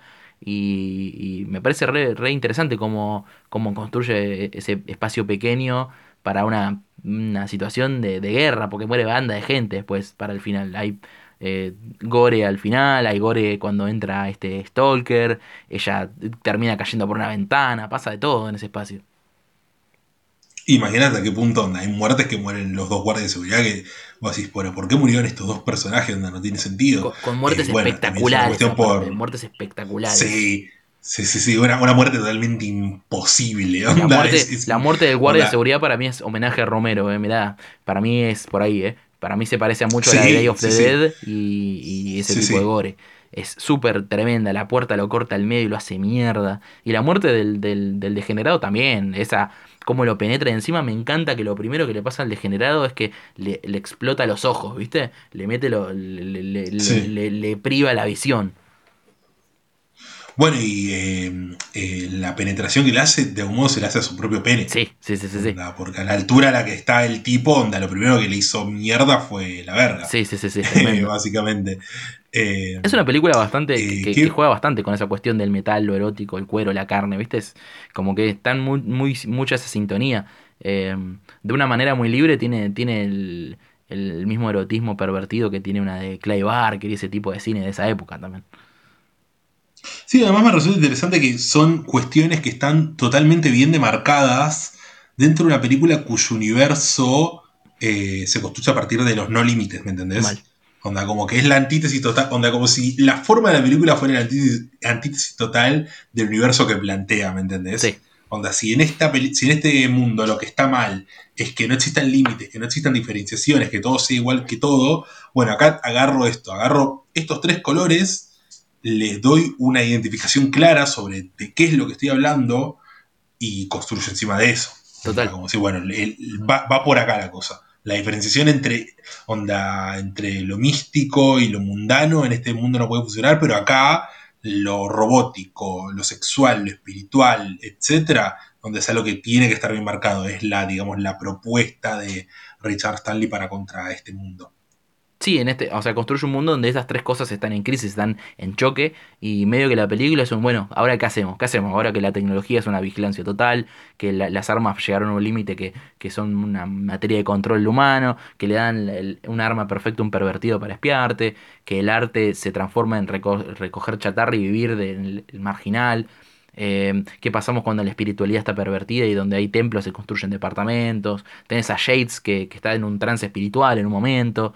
Eh, ¿Qué pasa con Sí, todas estas onda, cuestiones? es un- el chabón hace todo un. onda, vos lo ves por primera vez y pareciera que está realmente adorando algún tipo de divinidad, lo que sí. Después te das que el chabón estaba básicamente recontrapuesto mal, donde estaba como agarrando, viviendo su pequeño momento de felicidad que fue interrumpido por, bueno, por el peligro de la amiga, la novia de su amigo. Eh, pero sí, como que Jace también es otra figura pervertida en el sentido, la, la espiritualidad pervertida hasta su máximo punto, que el chabón es básicamente un bobo que no puede hacer nada, no le puede ni disparar a la máquina. Y, me gusta también que, que bueno, la- se arma todo el cachenga dentro del edificio, muere el, el pervertido que la va a- la va a ayudar, que era el, el que había instalado las cámaras y qué sé yo, y el robot parece que desaparece de escena, que lo habían destruido, y, y entra en juego la mano metálica de, de Moses, ¿no? Que es un elemento que le permite eh, sobrevivir hasta cierto punto, que es eh, que se nos presenta al principio, ¿viste? Cuando ellos están en la ducha, como que hace hincapié la cámara en la mano metálica. Como que este tipo es un humano, pero también tiene un elemento eh, que, que lo diferencia medianamente. Y eso es lo que hace que tenga sentido que él pueda dejar ese mensaje encriptado dentro del robot a través de, de su delirio antes de morir, ¿no? Totalmente, sí. Onda, el chabón ya está como totalmente infestado de este mundo y es lo único que lo puede agarrar y hacer, eh, digamos, dar una oportunidad de combatirlo. Onda, como de un modo Stanley totalmente pesimista en ese sentido. Es como, bueno, ¿cómo combatís a la máquina sin una leve ayuda del sistema? Onda, como que la humanidad no puede enfrentarse igual igual a lo tecnológico. Total, total. Pero, pero bueno, a mí me, me encanta que ah, mm, todo esto que estamos hablando, la película tampoco se olvida de que sea, es una película que, mm, que habita un mundo medio entre terror y ciencia ficción y acción y tiene banda de gore, muchísima acción, tiene mucho fuego, tiene eh, pequeñas secuencias de, de suspenso muy bien construidas. Y este robot a mí me encanta. Vos sabés que en el momento en que salió se le acusó de ser un plagio a The Terminator, la primera, la del 84, como que era una, una exploitation de, de la peli de Cameron. No tiene sentido, ¿por qué? Porque una máquina percibe a una mujer. No, eh, literal, eh, o sea, uno de, de los achaques era que vivía en un universo estético y, y- y visual similar, pero para mí no, para mí no, eh, o sea, el robot ese, entiendo, Pero si, Termine- si Terminator onda es eh, los, América de los 80, pero normal, Sí, no sé, no no- tiene nada que ver con esto. no, porque bueno, está bien que este futuro de Richard Stanley es un futuro ochentero, es el futuro pasado, ¿viste? Ese famoso, ese futuro pasado Sí, que, sí. Que, que después tenés a, a Streets of Fire, que no sabés si es en los 50, los 80 o el 2050, pero, pero es ese- esa temporalidad rara, Eh, pero, pero sí, no tiene sentido la comparación, aparte en la comparación negativa era siempre, ¿no? Como que este es el exploitation trucho de, de Terminator, pero lo que sí Mark, eh, Mark 13 el- es el robot, tiene una cuestión media y mínimo una influencia de los eh, Terminators hubo, pero pero bien, bien usada para mí. Sí, totalmente. Como te digo, me parece que se encuentran un poco onda más de una película de Schwarzenegger, ¿no? Porque también está la cuestión de depredador, eh, de asesinos de slasher un poco más rudimentarios, etcétera, etcétera. Hay como todo un rejunte de, de cosas en ese robot, Sí, de cultura americana, más que nada. totalmente. Me parece que eh, juega mucho con eso, con bueno, con los asesinos de, de las películas americanas. Sí. Y bueno, esta, esta película, Richard Stanley, es su, su ópera prima y fue un éxito total. Eh, no sé qué te parece si tenés alguna cuestión más sobre hardware, eh, sobre mm, hardware o, o si podemos hacer un pequeño comentario más sobre las otras dos, que tal vez estaría bueno conectarlas con, con lo que estamos hablando de, hardware. Yo diría que podríamos pasar a Dos Débil a mencionar un par de cositas de ahí. Eh, creo que, bueno, eh, lo que más resalta, que ya lo mencionamos un ratito, es la cuestión de, bueno, la idea de la familia rota, ¿no? La idea de la familia rota que en hardware capaz no está tan... en hardware es una pareja rota, novio y novia. En Dos Débil ya es un matrimonio roto y en Color of Page ya es un matrimonio con hijos. Onda, como que hay una evolución si te pones a pensar en eso. Onda, como mientras va avanzando la familia, incluso peor se va poniendo, porque parece que Das Devil es mucho más pesimista que Hardware y con los dos países, pero terriblemente más pesimista que las dos juntas. Eh, en principio eso, y bueno, y que en Das Devil eh, la cuestión de lo místico eh, se, vuelve, se vuelve a, a, digamos, a meter, pero de una manera mucho más explícita. Acá hay que tener un retorno, es necesario un retorno a las bases, al originario, para poder vencer al mal. Sí, es dos, menester do- totalmente. Dos Devil yo creo que eh, en, en su cuestión temática es más caótica que las otras dos. Me parece que eso es justamente lo que hace que sea para mí la, la más floja, que tiene una cuestión con el ritmo y con la información.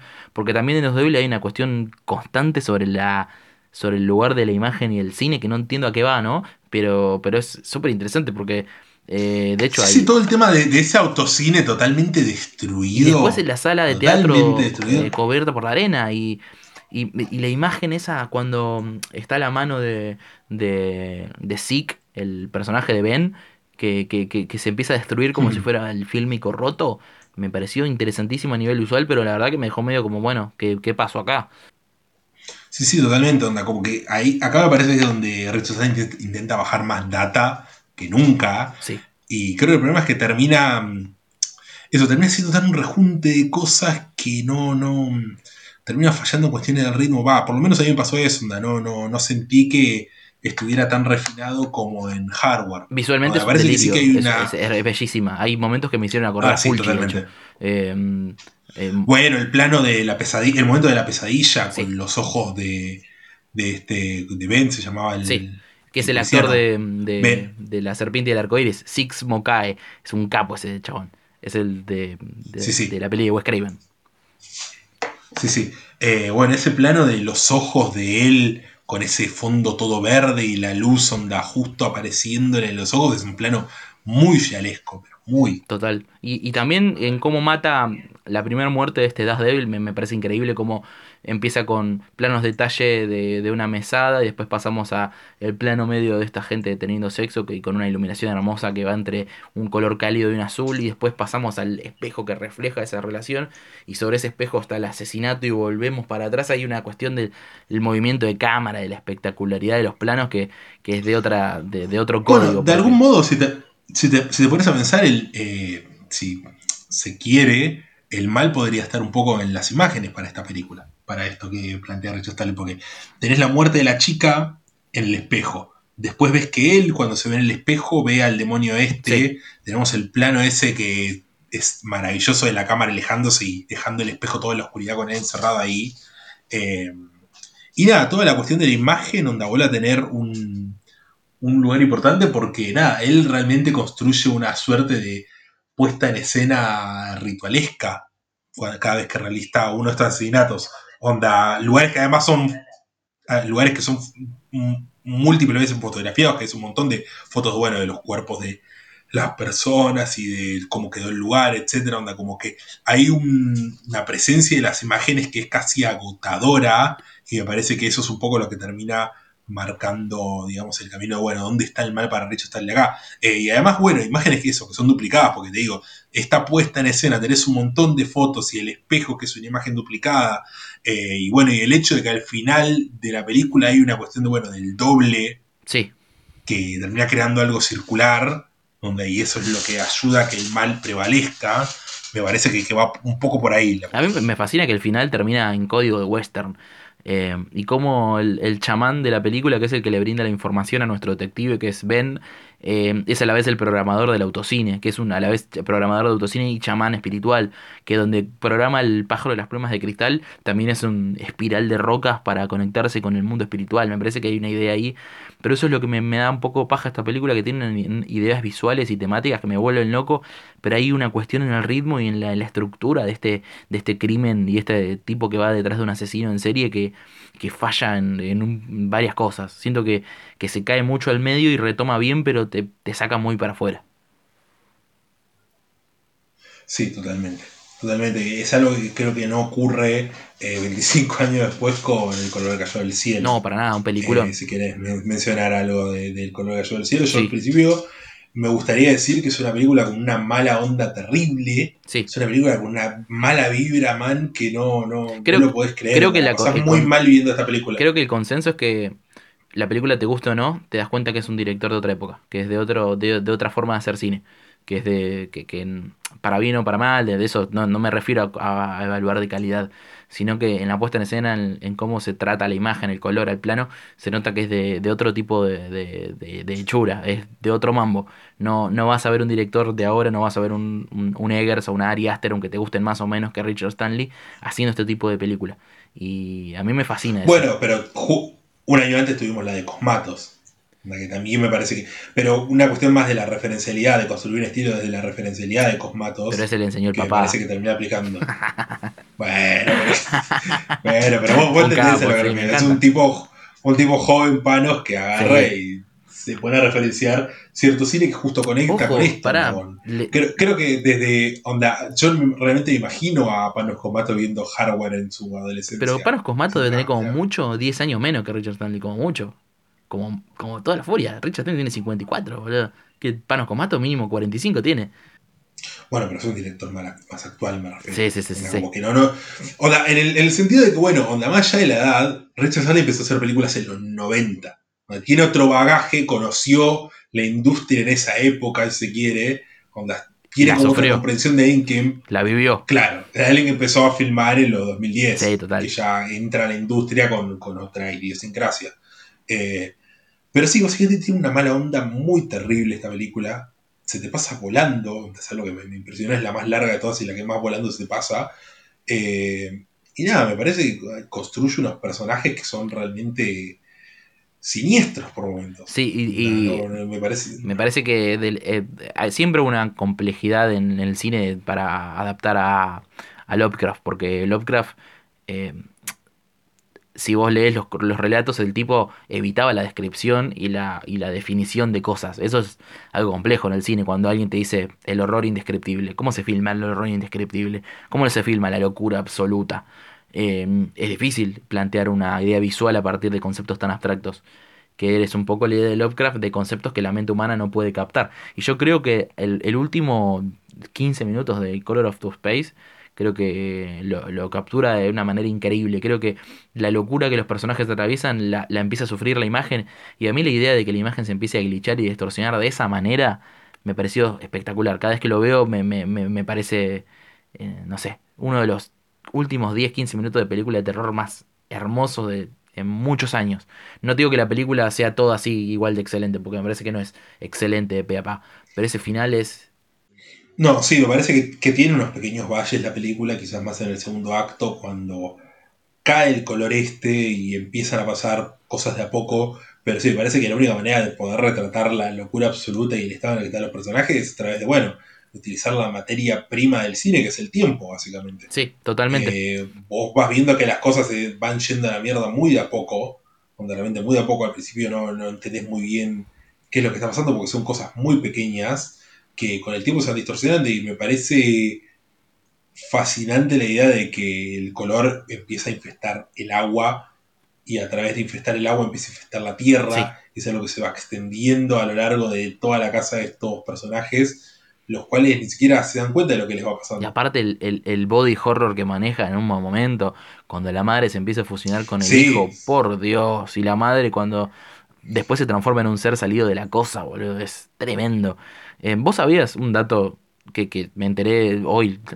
Que el color este es el magenta, que es el, eh, uno de los pocos colores que no está dentro del espectro visible, que es una un color que solo puede existir combinando varias frecuencias de color. Que vos viste que está la línea esta que va del, del amarillo al azul, no sé, de que. Bueno, el magenta no existe. Sí, sí, sí, es un color completamente inviable de esa manera. Eh, y me parece una idea bárbara que el villano de esta película sea ese color que no se puede. con- contra lo que no se puede vencer. No puedes vencer un color. Y bueno, onda, ese plano final con el cielo teñido de onda levemente de ese color, como diciendo que bueno, esta, esta cuestión ya, ya está presente. Onda, como que no, no, no deja de.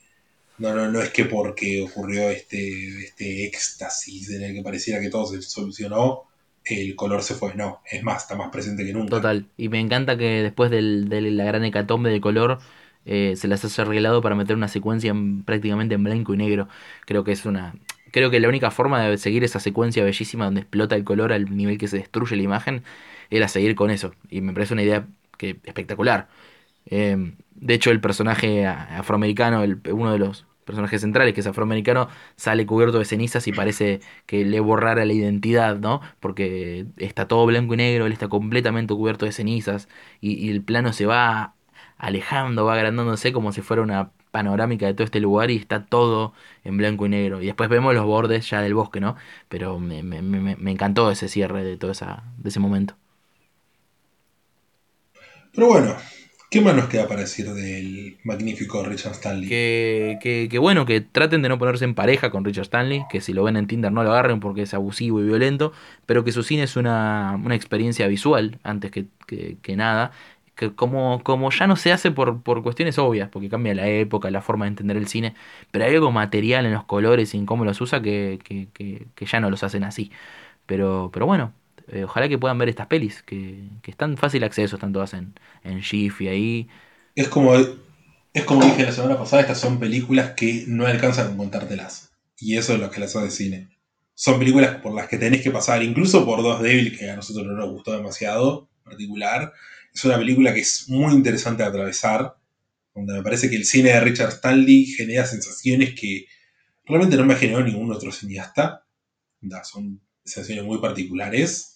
Eh, y nada, me parece que vale la pena que vean estas tres películas, ya que sabemos que van a ser las únicas tres películas de su film. Sí, aparte porque dialogan muy claramente entre sí y porque son tres nomás, ¿no? Y son de género aparte. Eh, de, las tres son de género, eh, tienen, aprovechan todos los recursos, el plano, el color, la actuación, todo.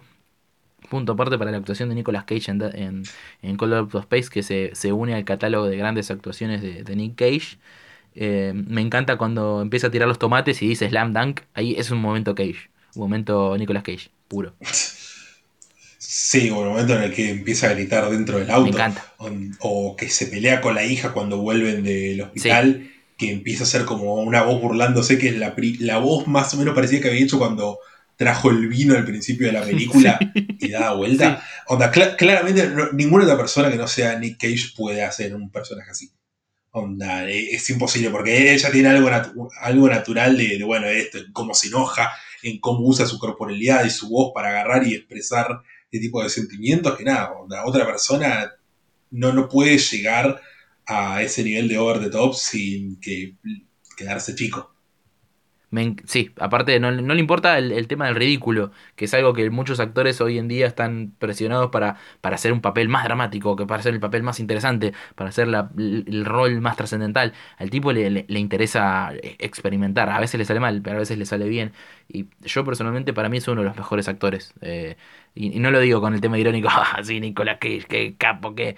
Honestamente, Nicolas Cage eh, ha hecho actuaciones que me parecen trascendentales, increíbles. Living Las Vegas es una película que te destruye la mente. Y de, y de eso tiene muchas, ¿eh? Tiene muchas. Eh, Racing de Arizona. Y, son, eh, y cre- son- eh, son más variadas de lo que uno, los que capaz a veces se cree, porque uno asocia a Nick Cage, bueno, con esto, con el Cage Rage, pero tenés como dijiste, Rage in Arizona, tenés eh, Corazón Salvaje de Lynch, tenés Ojo de Serpiente de Brian De Palma, tenés Mandy, son cuatro películas que se mueven en cuatro registros bastante distintos, y él sabe cómo adaptar su estilo a esos registros. Totalmente, totalmente. Aparte de todas las épocas, es un actorazo. Tiene la película del El Señor de la Guerra, Bad Lieutenant, eh, Mandy, Mom and Dad que me encanta. Tiene, ya yendo a unas más oscuras de los 90, va, eh, eh, Red Rock West, que es un cine negro en el, en el- en el desierto, me encanta. Eh, actorazo. Así que si este podcast sirve para algo, es para reivindicar a, a, a Nicolas Coppola, eh, alias Nicolas Cage. El padre de Cal, el Coppola. Me encanta. Un dato que, que sirve para cimentar la, la, la popularidad de Color Out of, Space es que probablemente sea la única película en la historia de la humanidad en donde laburaron dos personas que emprendieron de manera individual la búsqueda del Santo Grial. Eh, que eso sirva para la posteridad. Así es, porque como, como sabemos, Nicolas Cage y Richard Stanley se pusieron a buscar el Santo Grial en un momento en el que estaban bastante, bastante en una, digamos. Eh, no lo encontraron, lamentablemente, pero Te quiero leer, porque yo estoy grabando sí. esto sobre mi micrófono humilde de, de, de celular está apoyado sobre un videocassette hogareño de Das Devil. Te, creo- te quiero leer la portada, una frase pequeña. ¿Te parece? Ok, ok, dale. Con toda la fuerza del infierno, él vive. Cinco puntos. Él siempre vive. Demonio del polvo. Maravilloso. Maravilloso, Bueno, y, maravilloso. y nos termina dando la razón esa parte, porque como dijimos, donde hay una cuestión cíclica del mal que se va a seguir Sí. repitiendo. Sí, sí, sí, sí. o sea, como que te, te spoileé un poco el, el qué de la película, si se quiere. Eh, Pero bueno, ya que hemos hablado de Richard Stanley, ya que hemos hablado de sus tres películas, ¿qué te parece si ya tiramos la pista? Vamos a tirar la pista para cuál es la película de la que vamos a hablar dentro de Sa- 15 días. ¿Sabes que, es- que siendo, eh, siendo miércoles 23 de junio a las 0049, no tengo, no recuerdo claramente cuál es la película que sigue en nuestra lista, así que me vas a tener que tirar una pista a mí y yo ahí recapitular y, y, y poder racionalizar y tirar una pista yo. Es una, peli- es una película. Es una película para. Es una película europea, en primer lugar. Y es una película, si no me equivoco. No si. No, creo que no, no es de 2020, creo que es anterior a 2020. eh, de la década pasada. Una película del año 2014, europea. Ah, sí, ya está. Ya está. Bueno, gente, sepan. Sepan que acá la producción me está pasando por cucaracha cuál es la película. Y sí, una película europea hablada en un idioma imposible.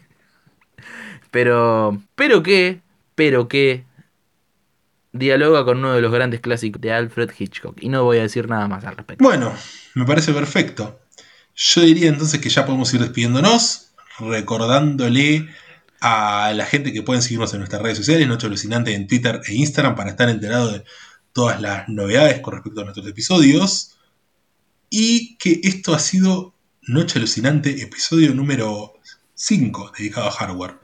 Así es, eh, estaremos encontrándonos en 15 días. Si, esperemos que con la Argentina ya en etapas finales de la Copa América, celebrando que Lionel Andrés Messi Cuchitini levanta su primer torneo oficial con la albiceleste. Yo no puedo esperar más para verlo a Ankara Messi levantando la copa. Pero, Al señor, al señor Andrés pero Messi. bueno, es- Leonardo Messi. Pero, pero bueno, esto ha sido Noche. Pará, pará, una última cosa. Noche alucinante es pro Scaloni o ante Scaloni. Noche alucinante yo diría que se subió a la escaloneta. La- ¿Estamos en la escaloneta? ¿Estamos- ¿La Estamos escaloneta en la full escaloneta. force? Bien. Escaloneta Bien, full me force, parece bien. Bien, bien, bien, bien, bien. Me parece bien. Me parece bien. Me gusta, me gusta. Bueno, bueno, ahora despeló, me interrumpiste tres veces, hace- hacemos la salida. Ya está. bueno, esto, esto ha sido noche. Uy, me, me pone nervioso este momento. Esto ha sido noche alucinante. Yo soy Ian Underi. Y yo soy Iván Gritar, nos vemos